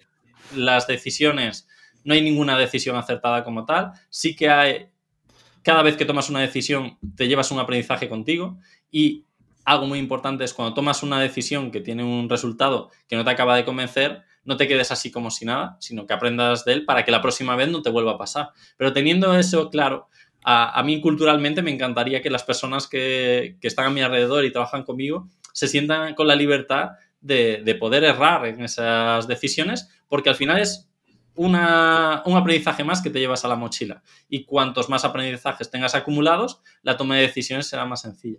Y esto me lleva también a lo que os comentaba antes de los juegos de mesa, ¿no?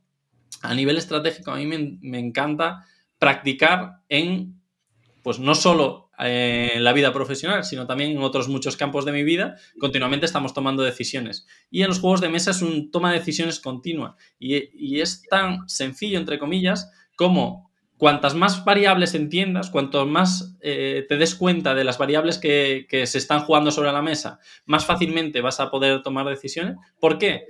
Las probabilidades poco a poco el margen de error se va limitando. Y ahí un poco lo que comentaba David. Yo juego mucho con las probabilidades en ese sentido. Las, las matemáticas y toda la parte de probabilidades es como algo que, que me flipa de por sí. Y creo que las, las, decisiones se basan sobre todo en esto. Nunca hay un 100%, pero si cuanto más nos ajustemos y menos sea el margen de error, más fácil va a ser eh, tomar decisiones. Y en ese sentido, eh, con David estamos trabajando eh, en este sistema que tiene él de, de plantearlo. ¿Cómo se le llamaba, David? ¿Modelos mentales, te refieres? Mentales, eso.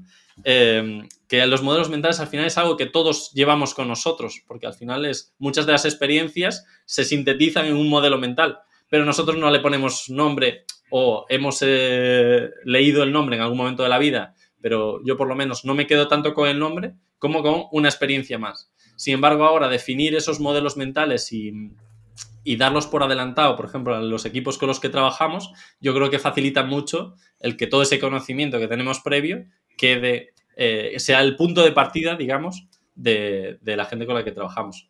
Y esto me llevaría también a otro de los mundos que, que más me fascinan, que es la gestión del conocimiento. Eh, esto de Second Brain y movidas de estas que, que hace tiempo se, se iban popularizando.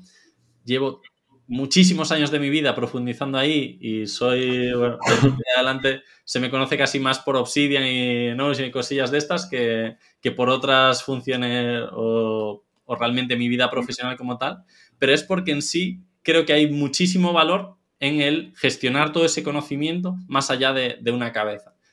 Porque realmente toda esa documentación que hay en nuestro día a día forma parte de esa experiencia. Y esa experiencia en un momento dado es compartible con un equipo, con las personas con las que trabajas, eh, o simplemente a la hora de entrar en un proyecto, es un bagaje que puedes transmitir más fácilmente que si solo tienes en la cabeza y depende de tus horas. Eh, pues voy a intentar bajar toda esta tierra y voy a decir una cosa, si alguien se asusta por los golpes, nada, es Valero reafirmándose en la mesa, que, que nadie se, se, preocupe. Y luego aquí hemos abierto muchos melones y realmente no hemos cerrado ninguno. Voy a abrir ya, creo que uno de los últimos con Sean, que es el micromanagement. Eh, que creo que tiene muchas vertientes, porque al final el micromanagement no es solo controlar al equipo, sino esta también eh, imposición de no dejarle decidir, no dejarle equivocarse, no dejarle evolucionar también, ¿no?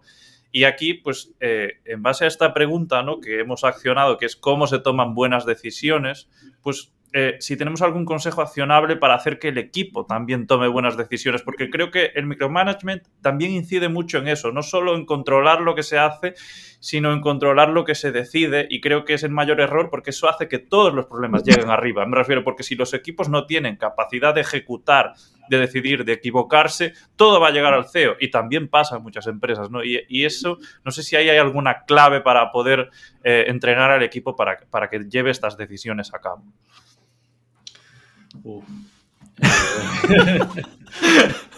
Bonito melón, además porque en este caso concreto quizás es una de, de mis debilidades eh, en cuanto a que soy una persona súper perfeccionista que, bueno, tengo una forma de, de, ver el mundo pues muy cercana también al diseño, muy cercana, pues eso, eh, al final en general es al, diría buen gusto, pero tampoco es que sea eh, que tenga un gusto especial, sino que me encanta ir al detalle y estar muy cercano a, la perfección, que sabemos que no existe, pero eh, en mi día a día esto me, me hace que, que, esté muy cercano al micromanagement, que realmente eh, no voy a delegar porque no me cuesta nada delegar, pero sí que me encanta estar cercano a todas las decisiones para contribuir un poco con ese conocimiento. Y ese conocimiento no solo es verbal, sino que muchas veces es facilitando recursos, oye, mira por aquí, oye, un poco ser ese guía, lo cual es maravilloso en, en etapas tempranas, de cara a que la...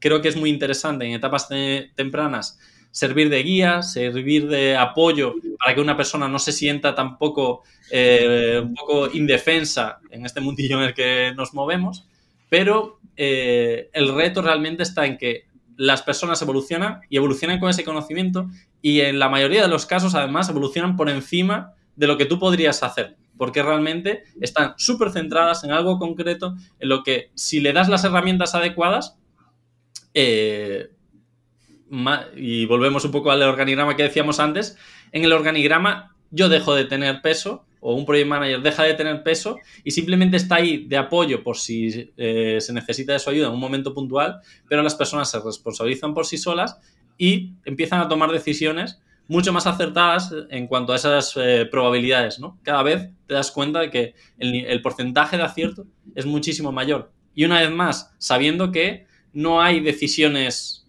eh, buenas o malas, simplemente nos llevan por caminos diferentes, eh, a veces más cercanos al tipo de decisiones que tomaríamos nosotros y otras muchas veces no.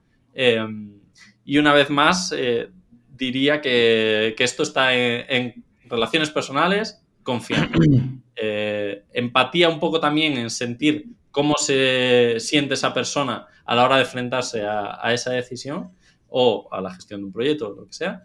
Eh, y sobre todo confianza, hacer de apoyo, pero muchas veces también el apoyo es insano, porque el apoyo hace que tú siempre, por decirlo así, em, no sé en dónde puedes hacerlo, pero bueno, típicos juegos, una bolera. Estás en una bolera y si toda tu vida juegas con barreras, posiblemente no vayas a perfeccionar tanto la técnica como si de repente, bueno, las primeras partidas juegas con barreras para que siempre aciertes o le des un par de bolos y te motive, pero poco a poco vayas quitando esas barreras, te vayas equivocando, pero el camino cada vez es más lineal, vas acertando más y cuanto más practiques, mejor va a ser. Si está detrás tu, tu profesor, tu guía, eh, enseñándote continuamente, posiblemente te haga la misma función que las barreras. Y es, eh, bueno, como no hay posibilidad de equívoco, nunca voy a aprender. Sin embargo, en los errores es donde se aprende.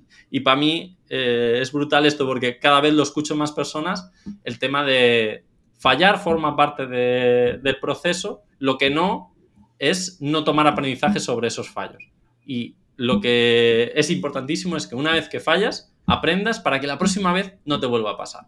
Y yo con esas bases eh, creo que es más fácil salirte de ese micromanagement, simplemente ser el guía inicialmente y un punto de apoyo para momentos concretos, pero por el resto pues es confiar y me lo voy a aplicar, bueno, me lo voy a aplicar, me lo llevo aplicando años, pero cada vez estoy más cerca de, de salirme de ese micromanagement, que también viene un poco por, por ese gusto mío de, me encanta estar en la parte más directiva y más de, pues eso, de brújula, pero es que a mí la parte de, individual contributor me flipa y toda la parte técnica, otro día, si queréis, eh, profundizamos en ese tema, pero la parte técnica es una de mis, de mis pasiones y, jugar, y jugar en el barro eh, es igual de divertido o más que estar en la brújula. Entonces, pues muchas veces caes en el micromanagement, pues por puro juego, por estar eh, en el barro con tus compañeros. Un día no sé si podremos traer a alguien que nos diga cómo tú, como líder de una empresa, normalmente pequeña, porque si es tan grande ya no tienes ese control, se puedes permitir ver errores continuamente y dejar evolucionar la empresa, porque eso da para un melón ya muy, muy, muy grande que no quiero abrir pero es un proceso muy duro a, asumir, ¿no? Y es algo que, los líderes en que, en que hay que hacerlo, en que hay que dejar que la gente evolucione y se equivoque, pero es muy duro quitarse eso y me identifico en parte porque yo también lo sufro, David también le pasa y no sé si algún día podemos traer a alguien para que nos dé las claves. Y ahora eh, también... Carlos, una cosilla. Te, recomendaría que, le echases un ojo, pues lo comentó antes David, eh, Dani Saltarén, eh, pero bueno, el grupo Modular, ahí hay cuatro, cuatro, cracks liderándolos y los cuatro se han enfrentado a, a este problema. Em, quizás tiraría así por, por cercanía de, del tema concreto del día a día, más de, de Dani, eh, de, em, de, Salva, que es el actual CEO de Méndez Saltarén, em, o directamente André, que está quizás más en el día a día de, de todos los equipos. Em, pero bueno, también Jorge. La verdad es que cualquiera de los cuatro creo que te pueden hablar perfectamente de, este tema porque en su día a día se enfrentan a ello y, lo sé por, porque estoy muy cerca de ellos, eh, tanto currando como socio en algún proyecto. Em, la verdad es que son súper perfeccionistas y han sido capaces de superar ese perfeccionismo y, dar la posibilidad de que el equipo falle porque se, se han dado cuenta de que ahí es donde realmente eh, la empresa pues empieza a evolucionar a, otra velocidad. Por, por, poner un inciso simplemente rápido, yo lo he hecho, pero me ha llevado muchísimo tiempo, ¿sabes? Me gustaría pues un poco buscar las claves para que la gente eh, pueda no, no, equivocarse en esto. Y ahora ya una de las cosas así finales y a lo mejor podemos bajarlo incluso más toda, a tierra toda esta filosofía, ¿no? Eh, me gustaría que hablásemos un poco de, de procesos también, que ahí creo que David tiene alguna pregunta. Bueno, básicamente para empezar un poco es cómo de importantes son los procesos dentro de una empresa. Imagínate, David, que vas a la fábrica de Mercedes y no hay procesos. Y cada día van los empleados de, Mercedes y dicen, bueno, a ver cómo montamos hoy este coche.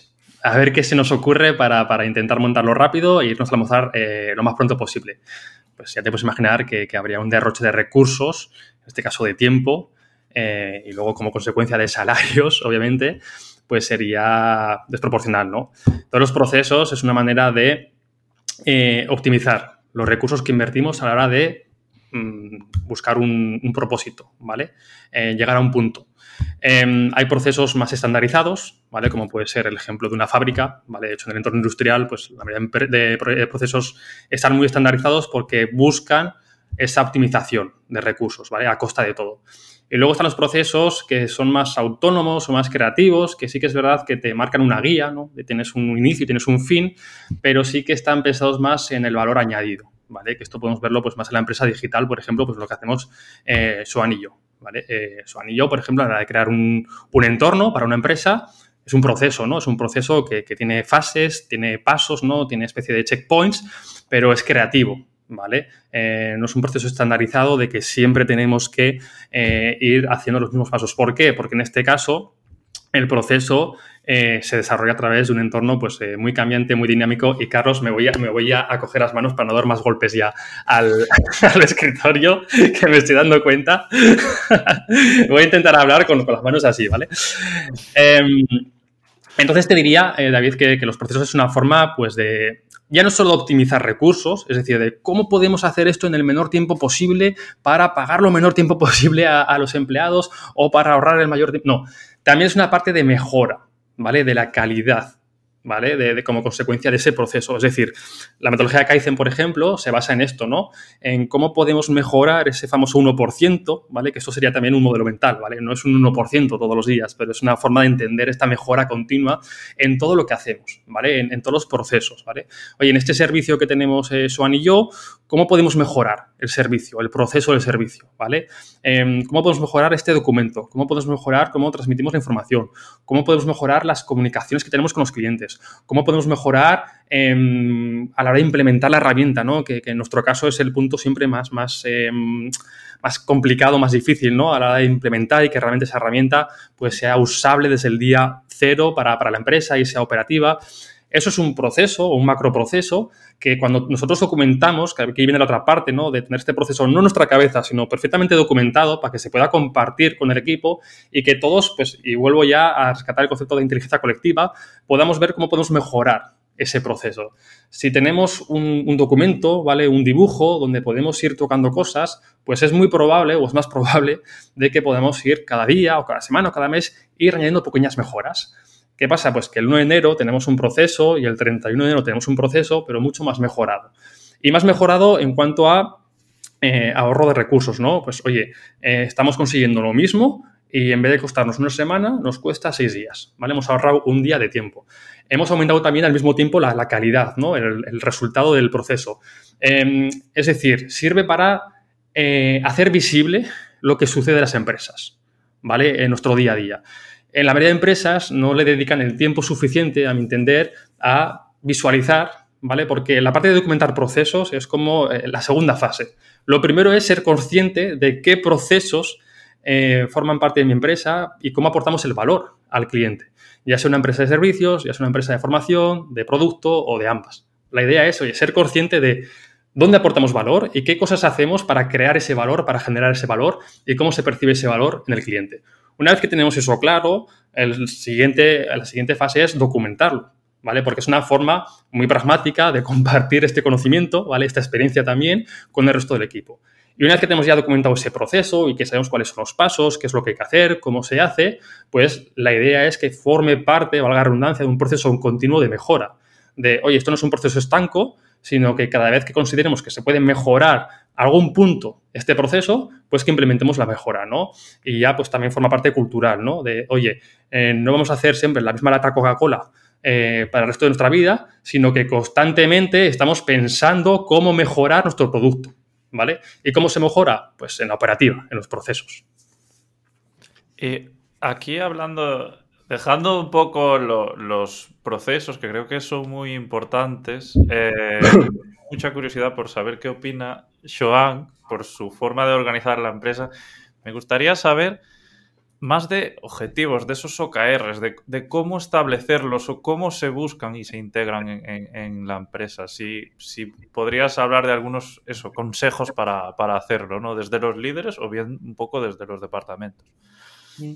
Eh, yo por no por poner la puntillita a lo que comentaba David antes, simplemente hacer ver como, como parte de lo que hemos hablado hasta ahora y es, eh, depende de la etapa, tiene más sentido un nivel de documentación más en profundidad o algo más superficial, simplemente de debate, de que sea un espacio en el que debatir y en el que seguir evolucionando eh, esos procesos. Y también quería poneros el ejemplo de, porque muchas veces no, se, ve, no se ve fácil, ¿no? es fácil de ver en el día a día. Sin embargo, eh, un ejemplo en una de las empresas que he trabajado en algún momento de mi vida en una agencia de publicidad en la que pues eh, tenía un número de trabajadores X y todos esos trabajadores, el 90% de su tiempo, lo dedicaban a una parte súper eh, manual, repetitiva, eh, que sin ningún tipo de proceso, al final se hacía por intuición y se iba ejecutando. Esas personas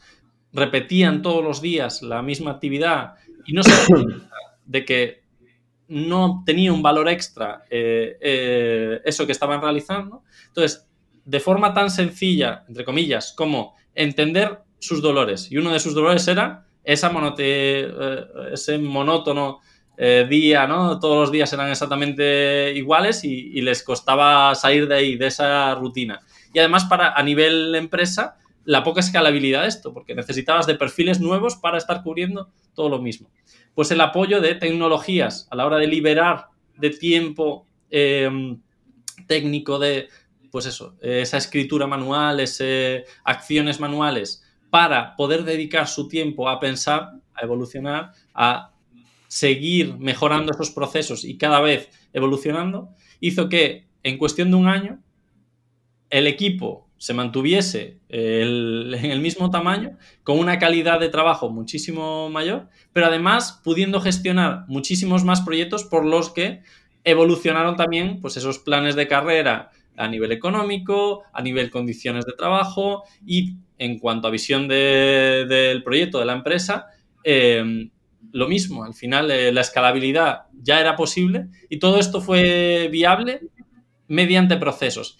Y cuando digo procesos, y por eso la diferenciación, procesos no es documentar solo. O sea, procesos es estar pendientes de pues, cada una de las tareas, cómo se puede optimizar, cómo se puede eh, evolucionar. Y después documentar es el paso natural siguiente para transmitir esa información.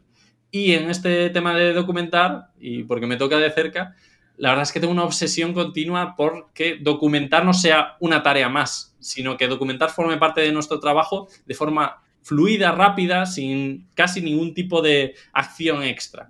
Eso es un tema que nos daría para un podcast entero. Eso no es un tema, es, un deseo para los Reyes Magos. Eh, Más que, un tema. que se esté mejorando, pero sí que es importante también hacer entender a todas las personas que, oye, sepamos también qué etapa estamos, y que en una etapa inicial de mucha, mucho cambio continuo, el estar todo el día documentando procesos nos puede llevar a no llegar a entender cuál es el problema real a solucionar y darle solución. Entonces, sepamos en qué momento estamos. Documentar para mí es brutal desde la primera etapa, pero no va con todo el mundo y obligar a la gente a documentar desde una primera etapa no siempre es lo... sobre todo, Juan, cuando se documentan los procesos o cualquier otro conocimiento de la empresa, hay que pensar para qué ¿no? Porque yo estoy cansado de ver conocimiento estanco. Eh, documento aprendizajes, documento postmortem, eh, guardo todos los artículos que me encuentro sobre las temáticas que me parecen interesantes, eh, tengo una base de datos llenas de recursos, pero ahí están, estancos, cogiendo polvo, nadie los utiliza, nadie sabe cuándo utilizarlos. Entonces, el siguiente paso es pensar, oye, todo este conocimiento, lo primero, lo necesito, ahí voy a hacer ya una criba importante, un filtro importante, y lo segundo, ¿cómo me apalanco en él? ¿Cómo acciono? Oye, estamos hablando, hemos hablado antes de documentar aprendizajes, ¿no? De que es importante errar, pero es más importante aprender, ¿no? Como decía Ray Dalio, está permitido cometer un error, pero no está permitido cometer el mismo error dos veces seguidas. Claro, aquí es donde fallan muchas empresas o muchas organizaciones, ¿no? En que la parte de documentación, la parte de um, el input de aprendizajes de recursos lo tienen ya bastante bastante asentado, pero la parte de apalancarse, reaprovechar todo ese conocimiento que están generando, no saben muy bien cómo hacerlo, no saben dónde lo hace, en qué punto del proceso hacerlo, ¿no? Empiezan un nuevo proyecto y ya pues van con los márgenes siempre de tiempo eh, súper pillados, entonces no tienen tiempo para, para, leer ninguna documentación, no tienen tiempo para revisar ningún aprendizaje, entonces vuelven a planificar el proyecto, vuelven a cometer los mismos errores, los vuelven a documentar y es un círculo, es una, una, una rueda de hámster, ¿no? Entonces es importante ver, oye, todo este conocimiento que yo quiero guardar, ¿vale? ¿Para qué? ¿Para qué lo voy a guardar? Y si lo tengo claro, ¿cómo voy a rescatarlo? Y voy a ponérmelo fácil, ¿no? O sea, voy a ponerlo sencillo, aunque sea con recordatorios hasta que cree ese hábito de apalancarme en ese conocimiento. Que de hecho, esto Elena Madrigal, que también es una, una de la gestión del conocimiento, habla mucho de ello, ¿no? De que también se está cansada de encontrarse sistemas donde, pues sí, son bibliotecas mm, súper preciosas de, contenido y de recursos, pero ya estás un conocimiento estanco. Ahora con Google, ahora con ChatGPT, ¿para qué quieres eso? Si cualquier búsqueda la puedes tener en, 20 segundos y puedes tener toda la información en, la nube, no hace falta que la guardes en tu Notion. Si lo guardas en tu Notion es porque realmente está personalizada, para empezar, es una información que, has hecho tuya o has hecho del equipo y que luego te vas a poder aprovechar esa información, porque si no, pues, pues sí, eh, dormirás más a gusto pensando que has documentado todo, pero, pero está siendo poco pragmática esa, esa documentación. Y dicho esto, me meto en la pregunta de Carlos de OKRs, que la evité mínimamente. Eh, y, creo que la centraría un poco en. No sé si leísteis el libro de One Thing, eh, no sé si os suena, pero sí, lo recomiendo muchísimo. La verdad, para mí fue un cambio de mindset, no el libro en completo, en, o sea, al completo, sino esa idea concreta de eh, hacer una única cosa que despeje o que avance el resto de cosas. Eh, o sea, por decirlo así es, en el día a día tenemos tropecientas mil tareas, pero lo más importante es centrarnos en esa única cosa que bien resuelta empuja muchas otras de ellas, ¿no? Eh, así a grandes rasgos. Y esto lo llevo un poco a los OKRs, y es entender a los equipos o hacer entender a los equipos que no todas las tareas que se hacen en el día a día empujan eh, ni el proyecto, ni la línea concreta eh, que empujar o esa responsabilidad. La típica es eh, equipos en los que son responsables de ciertas partes del proyecto, pero sin embargo su día a día es empujar el resto de tareas de otros equipos y tal, porque tienen líderes que empujan, tiran más de ellos o que realmente ellos se sienten más cómodos y disfrutan más de ese otro tipo de tareas. Entonces, tener claro cuál es e-, ese, y lo vinculo con los OKRs, ese gran objetivo al que se ha comprometido esa persona, definido y desglosado, digamos, en pequeños resultados clave que una vez solucionados esos resultados, o sea, o llegados, digamos, optimizados esos resultados al nivel que se haya propuesto, em, el empuje de cara al proyecto es muchísimo mayor que hacer tareas Entonces, para mí, la forma de entenderlo es un poco esto y transmitírselo a los equipos es difícil porque estamos acostumbrados a otras dinámicas, pero cada vez es más frecuente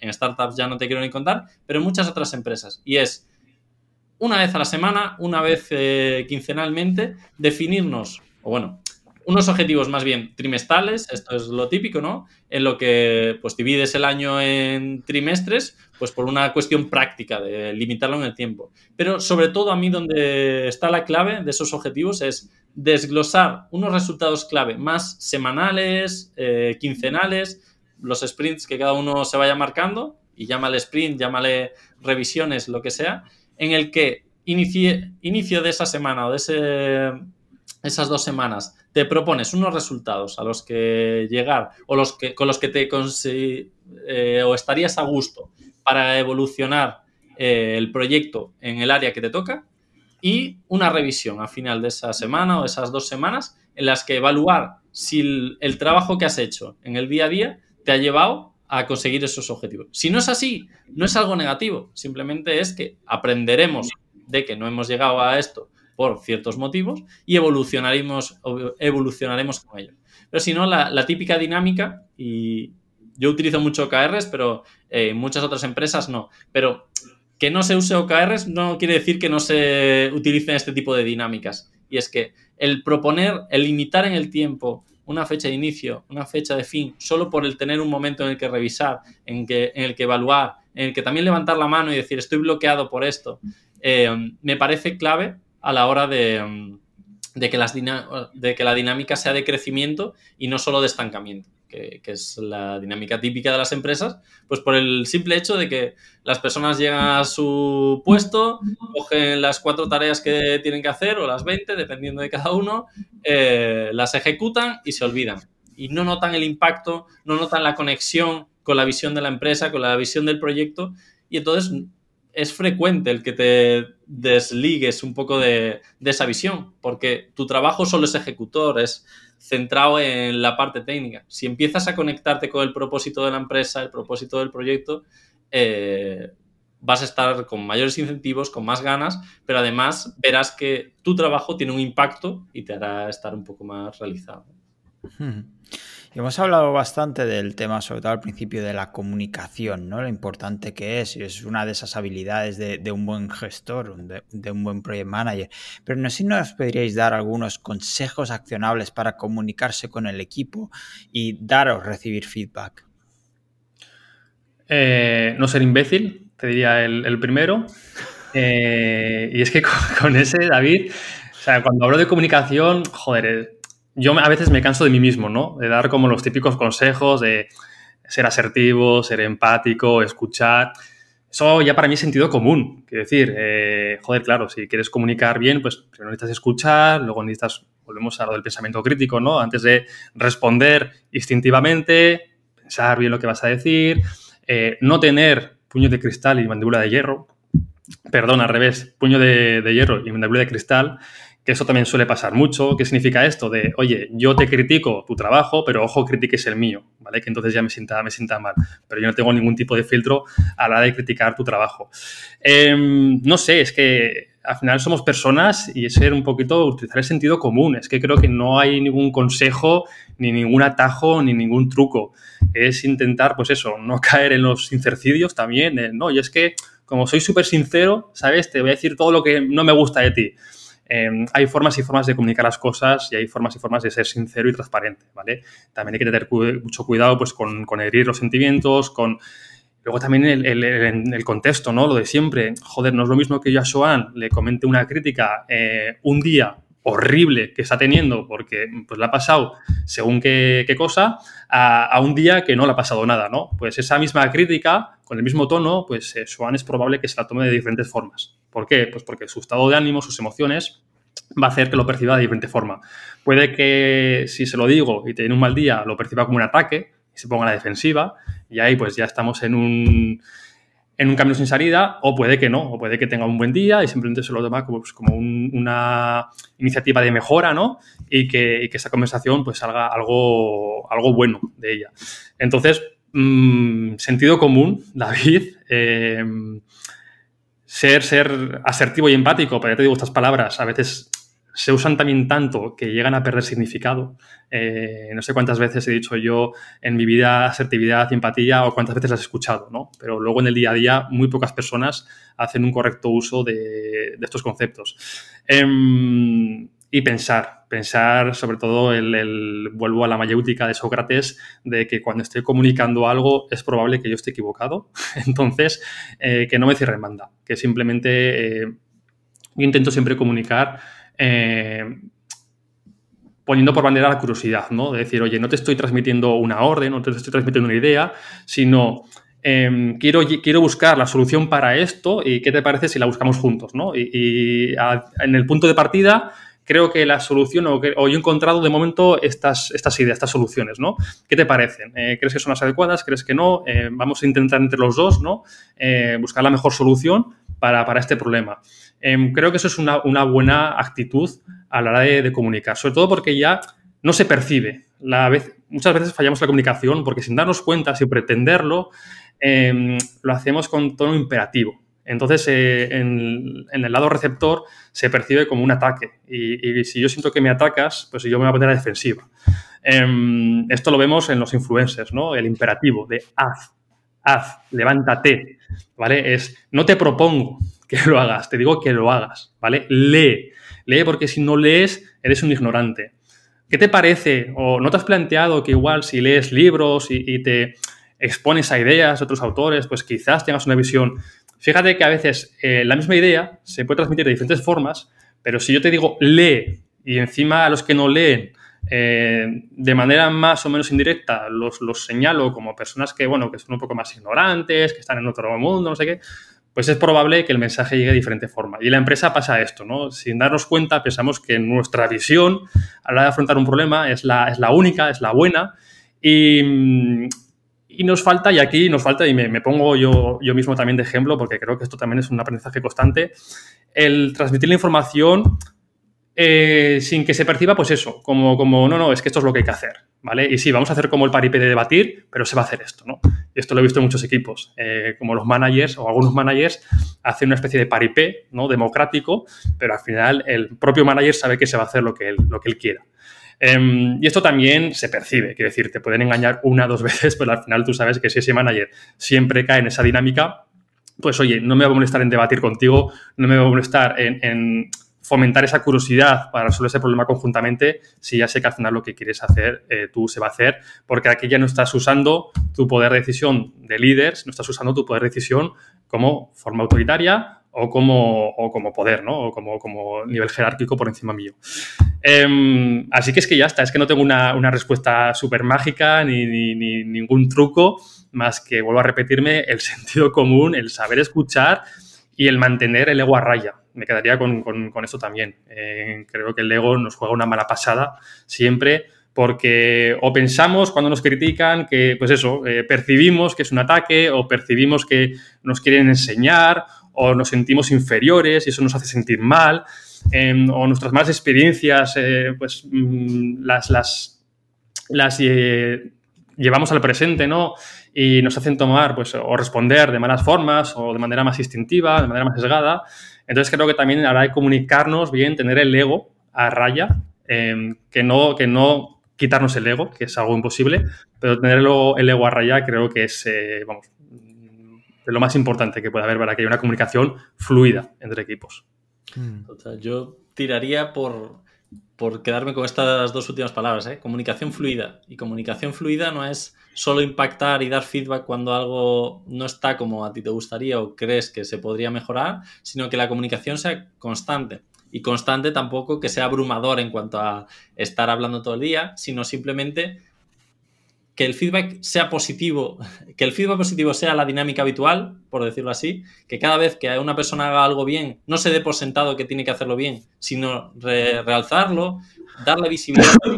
Para mí, el feedback positivo también debe darse en grupo y cuando una cosa se hace bien, no solo decirlo en el uno a uno, sino delante del resto, al final anima a las personas, motiva a las personas. Ojo también con eso, eso, ¿eh. Eh, yo me encontré alguna empresa Em, que hacen mucho uso de esa dinámica del feedback constante positivo, pero llega un momento que hasta cuando dices buenos días y te dicen, joder, qué bien has hecho los buenos días, eh, es como que, el valor el piropo. Y, eso eh, que bebe mucho de esta cultura Mr. Wonderful, ¿no? donde todo es maravilloso y vamos a comernos el mundo juntos es como todo, ¿no? Eh, cuidado también no te pases de la raya, porque al final si, si lanzas piropos y lanzas un feedback constante, positivo, a todo lo que pasa en la empresa, ¿vale? Pues al final también lo que vas a hacer es que pierdes. O sea, e, e, ese piropo, ese feedback está perdiendo el valor.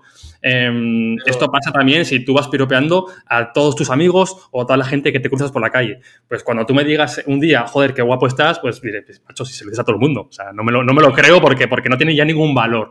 Entonces también cuidado porque es algo que me encuentro y cada vez me encuentro más a menudo este constante de que bien se hace todo, que bien lo has hecho, que bien lo has hecho, que bien lo has hecho, ante cualquier tontería y al final lo que pasa es que eso, es que luego mm, tenemos como consecuencia el efecto justamente contrario, que luego nos dicen, eh, nos hacen ese piropo y ya dudamos si realmente nos lo están diciendo porque se siente de verdad o nos lo están diciendo pues con esa sonrisa un poco falsa en la boca porque pues, forma parte de la dinámica y he leído en un libro de que hay que hacerlo así para generar una cultura súper positiva. Cuidado, cuidado. Lo compro, pero eh, quizás eh, lo matizo un poquito más. Si es, no es decir eh, o dar feedback positivo a todo, sino que, y me gusta mucho la idea de dar feedback no es solo un me gusta, no es solo un qué bien lo has hecho, sino dar matizar el por qué das ese feedback positivo. Al igual que cuando es negativo, lo justificas y intentas profundizar en el detalle para poder abstraerte y aprender y evolucionar sobre ello, lo mismo con el positivo. Y creo que esto va un poco, como decía David, de sentido común y es como nos relacionamos con las personas. Yo no voy por ahí dando halagos a todo el mundo sin ton ni son, sino que lo hago en los momentos oportunos y profundizando y haciendo ver que me he dado cuenta de algo que no, se, no tiene por qué darse cuenta y puede pasar desapercibido. Creo que ahí es donde está la clave y lo mismo eh, en, dar feedback a cosas que se pueden mejorar y es, oye, además a mí me gusta mucho la dinámica de dar en, esa misma, en ese mismo momento, realzar las partes positivas y eh, profundizar también en las partes que, han salido peor y cómo se puede evolucionar con ello. Y ahí, pues un poco lo que dice David, no solo quedarme en mi opinión y en lo que yo creo que debería hacerse, porque eso no sirve de mucho, sino abrir melones. Y ahí creo que Carlos seguro que es un crack, como buen gallego, haciendo preguntas. creo que las preguntas ayudan muchísimo a, profundizar en esos feedback. Y diferenciar opinión de feedback, que justo las ahora es la clave, ¿no? Eh, el 99% y esta, este porcentaje me lo saco de la chistera, del feedback que queremos dar son opiniones, mm. ¿vale? Eh, oye, es que me gusta, has puesto color azul, pero me gusta más el rojo creo que quedaría mejor el rojo, como feedback constructivo, ¿sabes? Y, lo además lo digo de súper bonito para que la otra persona no se ofenda. Bueno, pero ¿en base a qué? ¿En base a qué? O sea, argumentame por qué el rojo es mejor color que el azul, ¿vale? Porque si no estamos en, un choque de trenes de, tú tienes una, una, percepción y yo tengo otra percepción eh, y, ya está, ¿no? Pero ¿cuál es mejor realmente? Eh, ¿Qué objetivo queremos? Y en función de este objetivo, eh, ¿qué color es mejor, ¿no? Y aquí a veces yo pues me, meto muy a menudo en, lucha, en choque de trenes, que, hasta que llegas a la parte consciente de, oye, no te das cuenta de que estamos simplemente debatiendo sobre opiniones, que no vamos a llegar a un acuerdo porque tú no me vas a convencer de mi opinión, de mi gusto, y no te va a convencer de, de tu opinión, de tu gusto personal. Vamos a intentar reenfocar la conversación, vamos a intentar argumentar ¿vale? Eh, ¿Por qué pienso que lo mío es mejor y por qué pienso que lo tuyo es mejor? Y muchas veces este choque de trenes, y de aquí también el tema del ego, de lo controlado, pues igual te das cuenta de que no tienes nada, no tienes ningún argumento, no tienes ningún dato que respalde tu opinión. Y ahí no te queda otra cosa que decir, pues, pues, pues como no tengo argumento ni datos que respalden mi opinión, pues no me queda otra que, ceder si la otra persona obviamente eh, tiene datos o argumentos o, experiencias previas o aprendizajes que puedan respaldar esa opinión. Que si no, si ambas partes no tienen ese respaldo, pues igual hay que reenfocar de nuevo esa, esa conversación, ese debate. Pero, pero solemos caer en la, en la, opinión más que en el feedback. Pasa que lo, lo, maquillamos de feedback. No, te dejo feedback constructivo. No, vas a dejar una opinión de lo que a ti te gusta más y tú piensas que así va a estar mejor, pero no se respalda en nada. Entonces eso también creo que es un punto interesante. Hmm. Esta mañana he hecho una respuesta a un tweet que hablaba de red flags, ¿no? De trabajar con clientes y yo he puesto un red flag y es haz esto así. ¿Sabes? Es decir, sin ningún tipo de crítica ni de justificación, justo por eso. Entonces, la verdad es que muchas gracias por lo que habéis comentado y sí que es verdad que antes de, despedirnos nos gustaría que dijerais dónde pueden encontraros y podemos empezar pues con, con Joan. Si te quieren encontrar, ¿dónde te buscan? Pues eh, para empezar en Galicia. Eh, cada vez que, paséis la frontera, avisad que, ahí me tenéis. Eh, y bueno, por ahí adelante también me intento mover bastante. y después a nivel digital, quizás diría Twitter. Últimamente es la red que, en la que más activo estoy, pero no en cuanto a publicaciones, sino un poco por detrás, ¿no? En relaciones con personas. allí mismo es donde nos conocimos David y yo. Eh, al final creo que es el sitio donde más conectado estoy, más allá de, pues bueno, eh, con proyectos. La forma de, pasar tiempo conmigo, en este caso, es pues en ese proyectazo que estamos montando de, Senda. Estamos lanzando muchas iniciativas, eh, tanto a nivel eh, colectivo como después con las empresas con las que trabajamos, y ahí quizás es donde más tiempo podemos pasar. Y dicho esto, bueno, que estoy abierto a todo el mundo, ya os digo, Twitter es un buen sitio, pero en cualquier red eh, LinkedIn, Instagram, eh, podéis contactarme. Incluso por ahí también tengo correo electrónico y estoy abierto a, tomar un café con, casi cualquier persona, siempre que sea una conversación sana como la que hemos tenido ahora, que ha sido un placer absoluto. Hmm. David. Eh, yo tengo Twitter solo, arroba Valerus. Y luego me pueden encontrar en El Rincón de Aquiles, que es un, podcast que, tengo. Bueno, a mí me, encanta la filosofía, me encanta la psicología, me encanta, eh, bueno, como creo que a los cuatro que estamos aquí, no entender el mundo un poquito mejor. Y es un side project que me permite, pues la excusa que tengo yo para, para leer, para aprender y para divulgar un poquito pues, estos aprendizajes sobre entender el mundo un poquito mejor y, luego, como ha dicho Swan, pues bueno, estamos eh, creando, estamos ahora construyendo toda la parte de detrás de, la empresa que se llama Senda. Eh, la web es sendaimpulsa.com, eh, que bueno, si la gente entra ahora, pues no se va a encontrar nada, porque tenemos el típico cartel de estamos trabajando en ello, que no sé cuánto tiempo más durará, pero, pero bueno, que, ahí está la, web y, ahí está, y dentro de poquito, pues esperemos que ya podamos expresar al mundo eh, pues mucho de lo que hemos hablado hoy, hoy aquí y, cómo ayudamos a las empresas y cómo entendemos la empresa y, cuál es nuestro, nuestro aporte a, la empresa. Y poquito más, por Twitter pues un poco eh, le copio las palabras a, a Joan, eh, es una forma de, conocer gente, de, compartir inquietudes, de, debatir.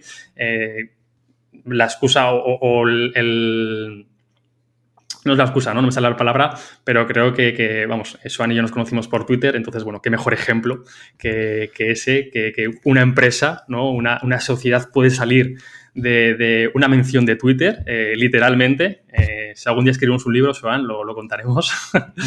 y, poquito más, que mil gracias, Carlos, mil gracias, David, por, por invitarnos. Vamos, he estado súper cómodo. Eh, llevamos creo que casi dos horas aquí dando la turra y porque me tengo que ir, que vamos, que os he avisado que tengo ahora reunión y, si no me van a, cortar el cuello, pero vamos, que si no me hubiese quedado aquí un, buen rato más. Así que, mil gracias por invitarnos.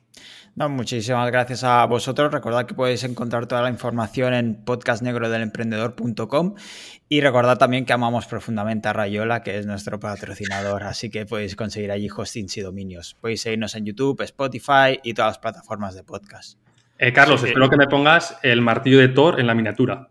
Sí, sí, te voy a poner el martillo de Thor e incluso voy a revelar un secreto para los que han llegado hasta aquí que es que con David Valero hemos hablado casi cuatro horas porque ya habíamos grabado en otra, en otra ocasión, pero bueno, el resultado no, no cuajó y entonces hemos traído a Joan de apoyo para abrir más y más melones, pero bueno, ya, ya los cerraremos tomando un café en Vigo o donde sea. Y de verdad, muchísimas gracias a los dos por venir. Por nuestra parte, pues nos despedimos hasta el próximo episodio. Un abrazo. Un abrazo. Hasta luego.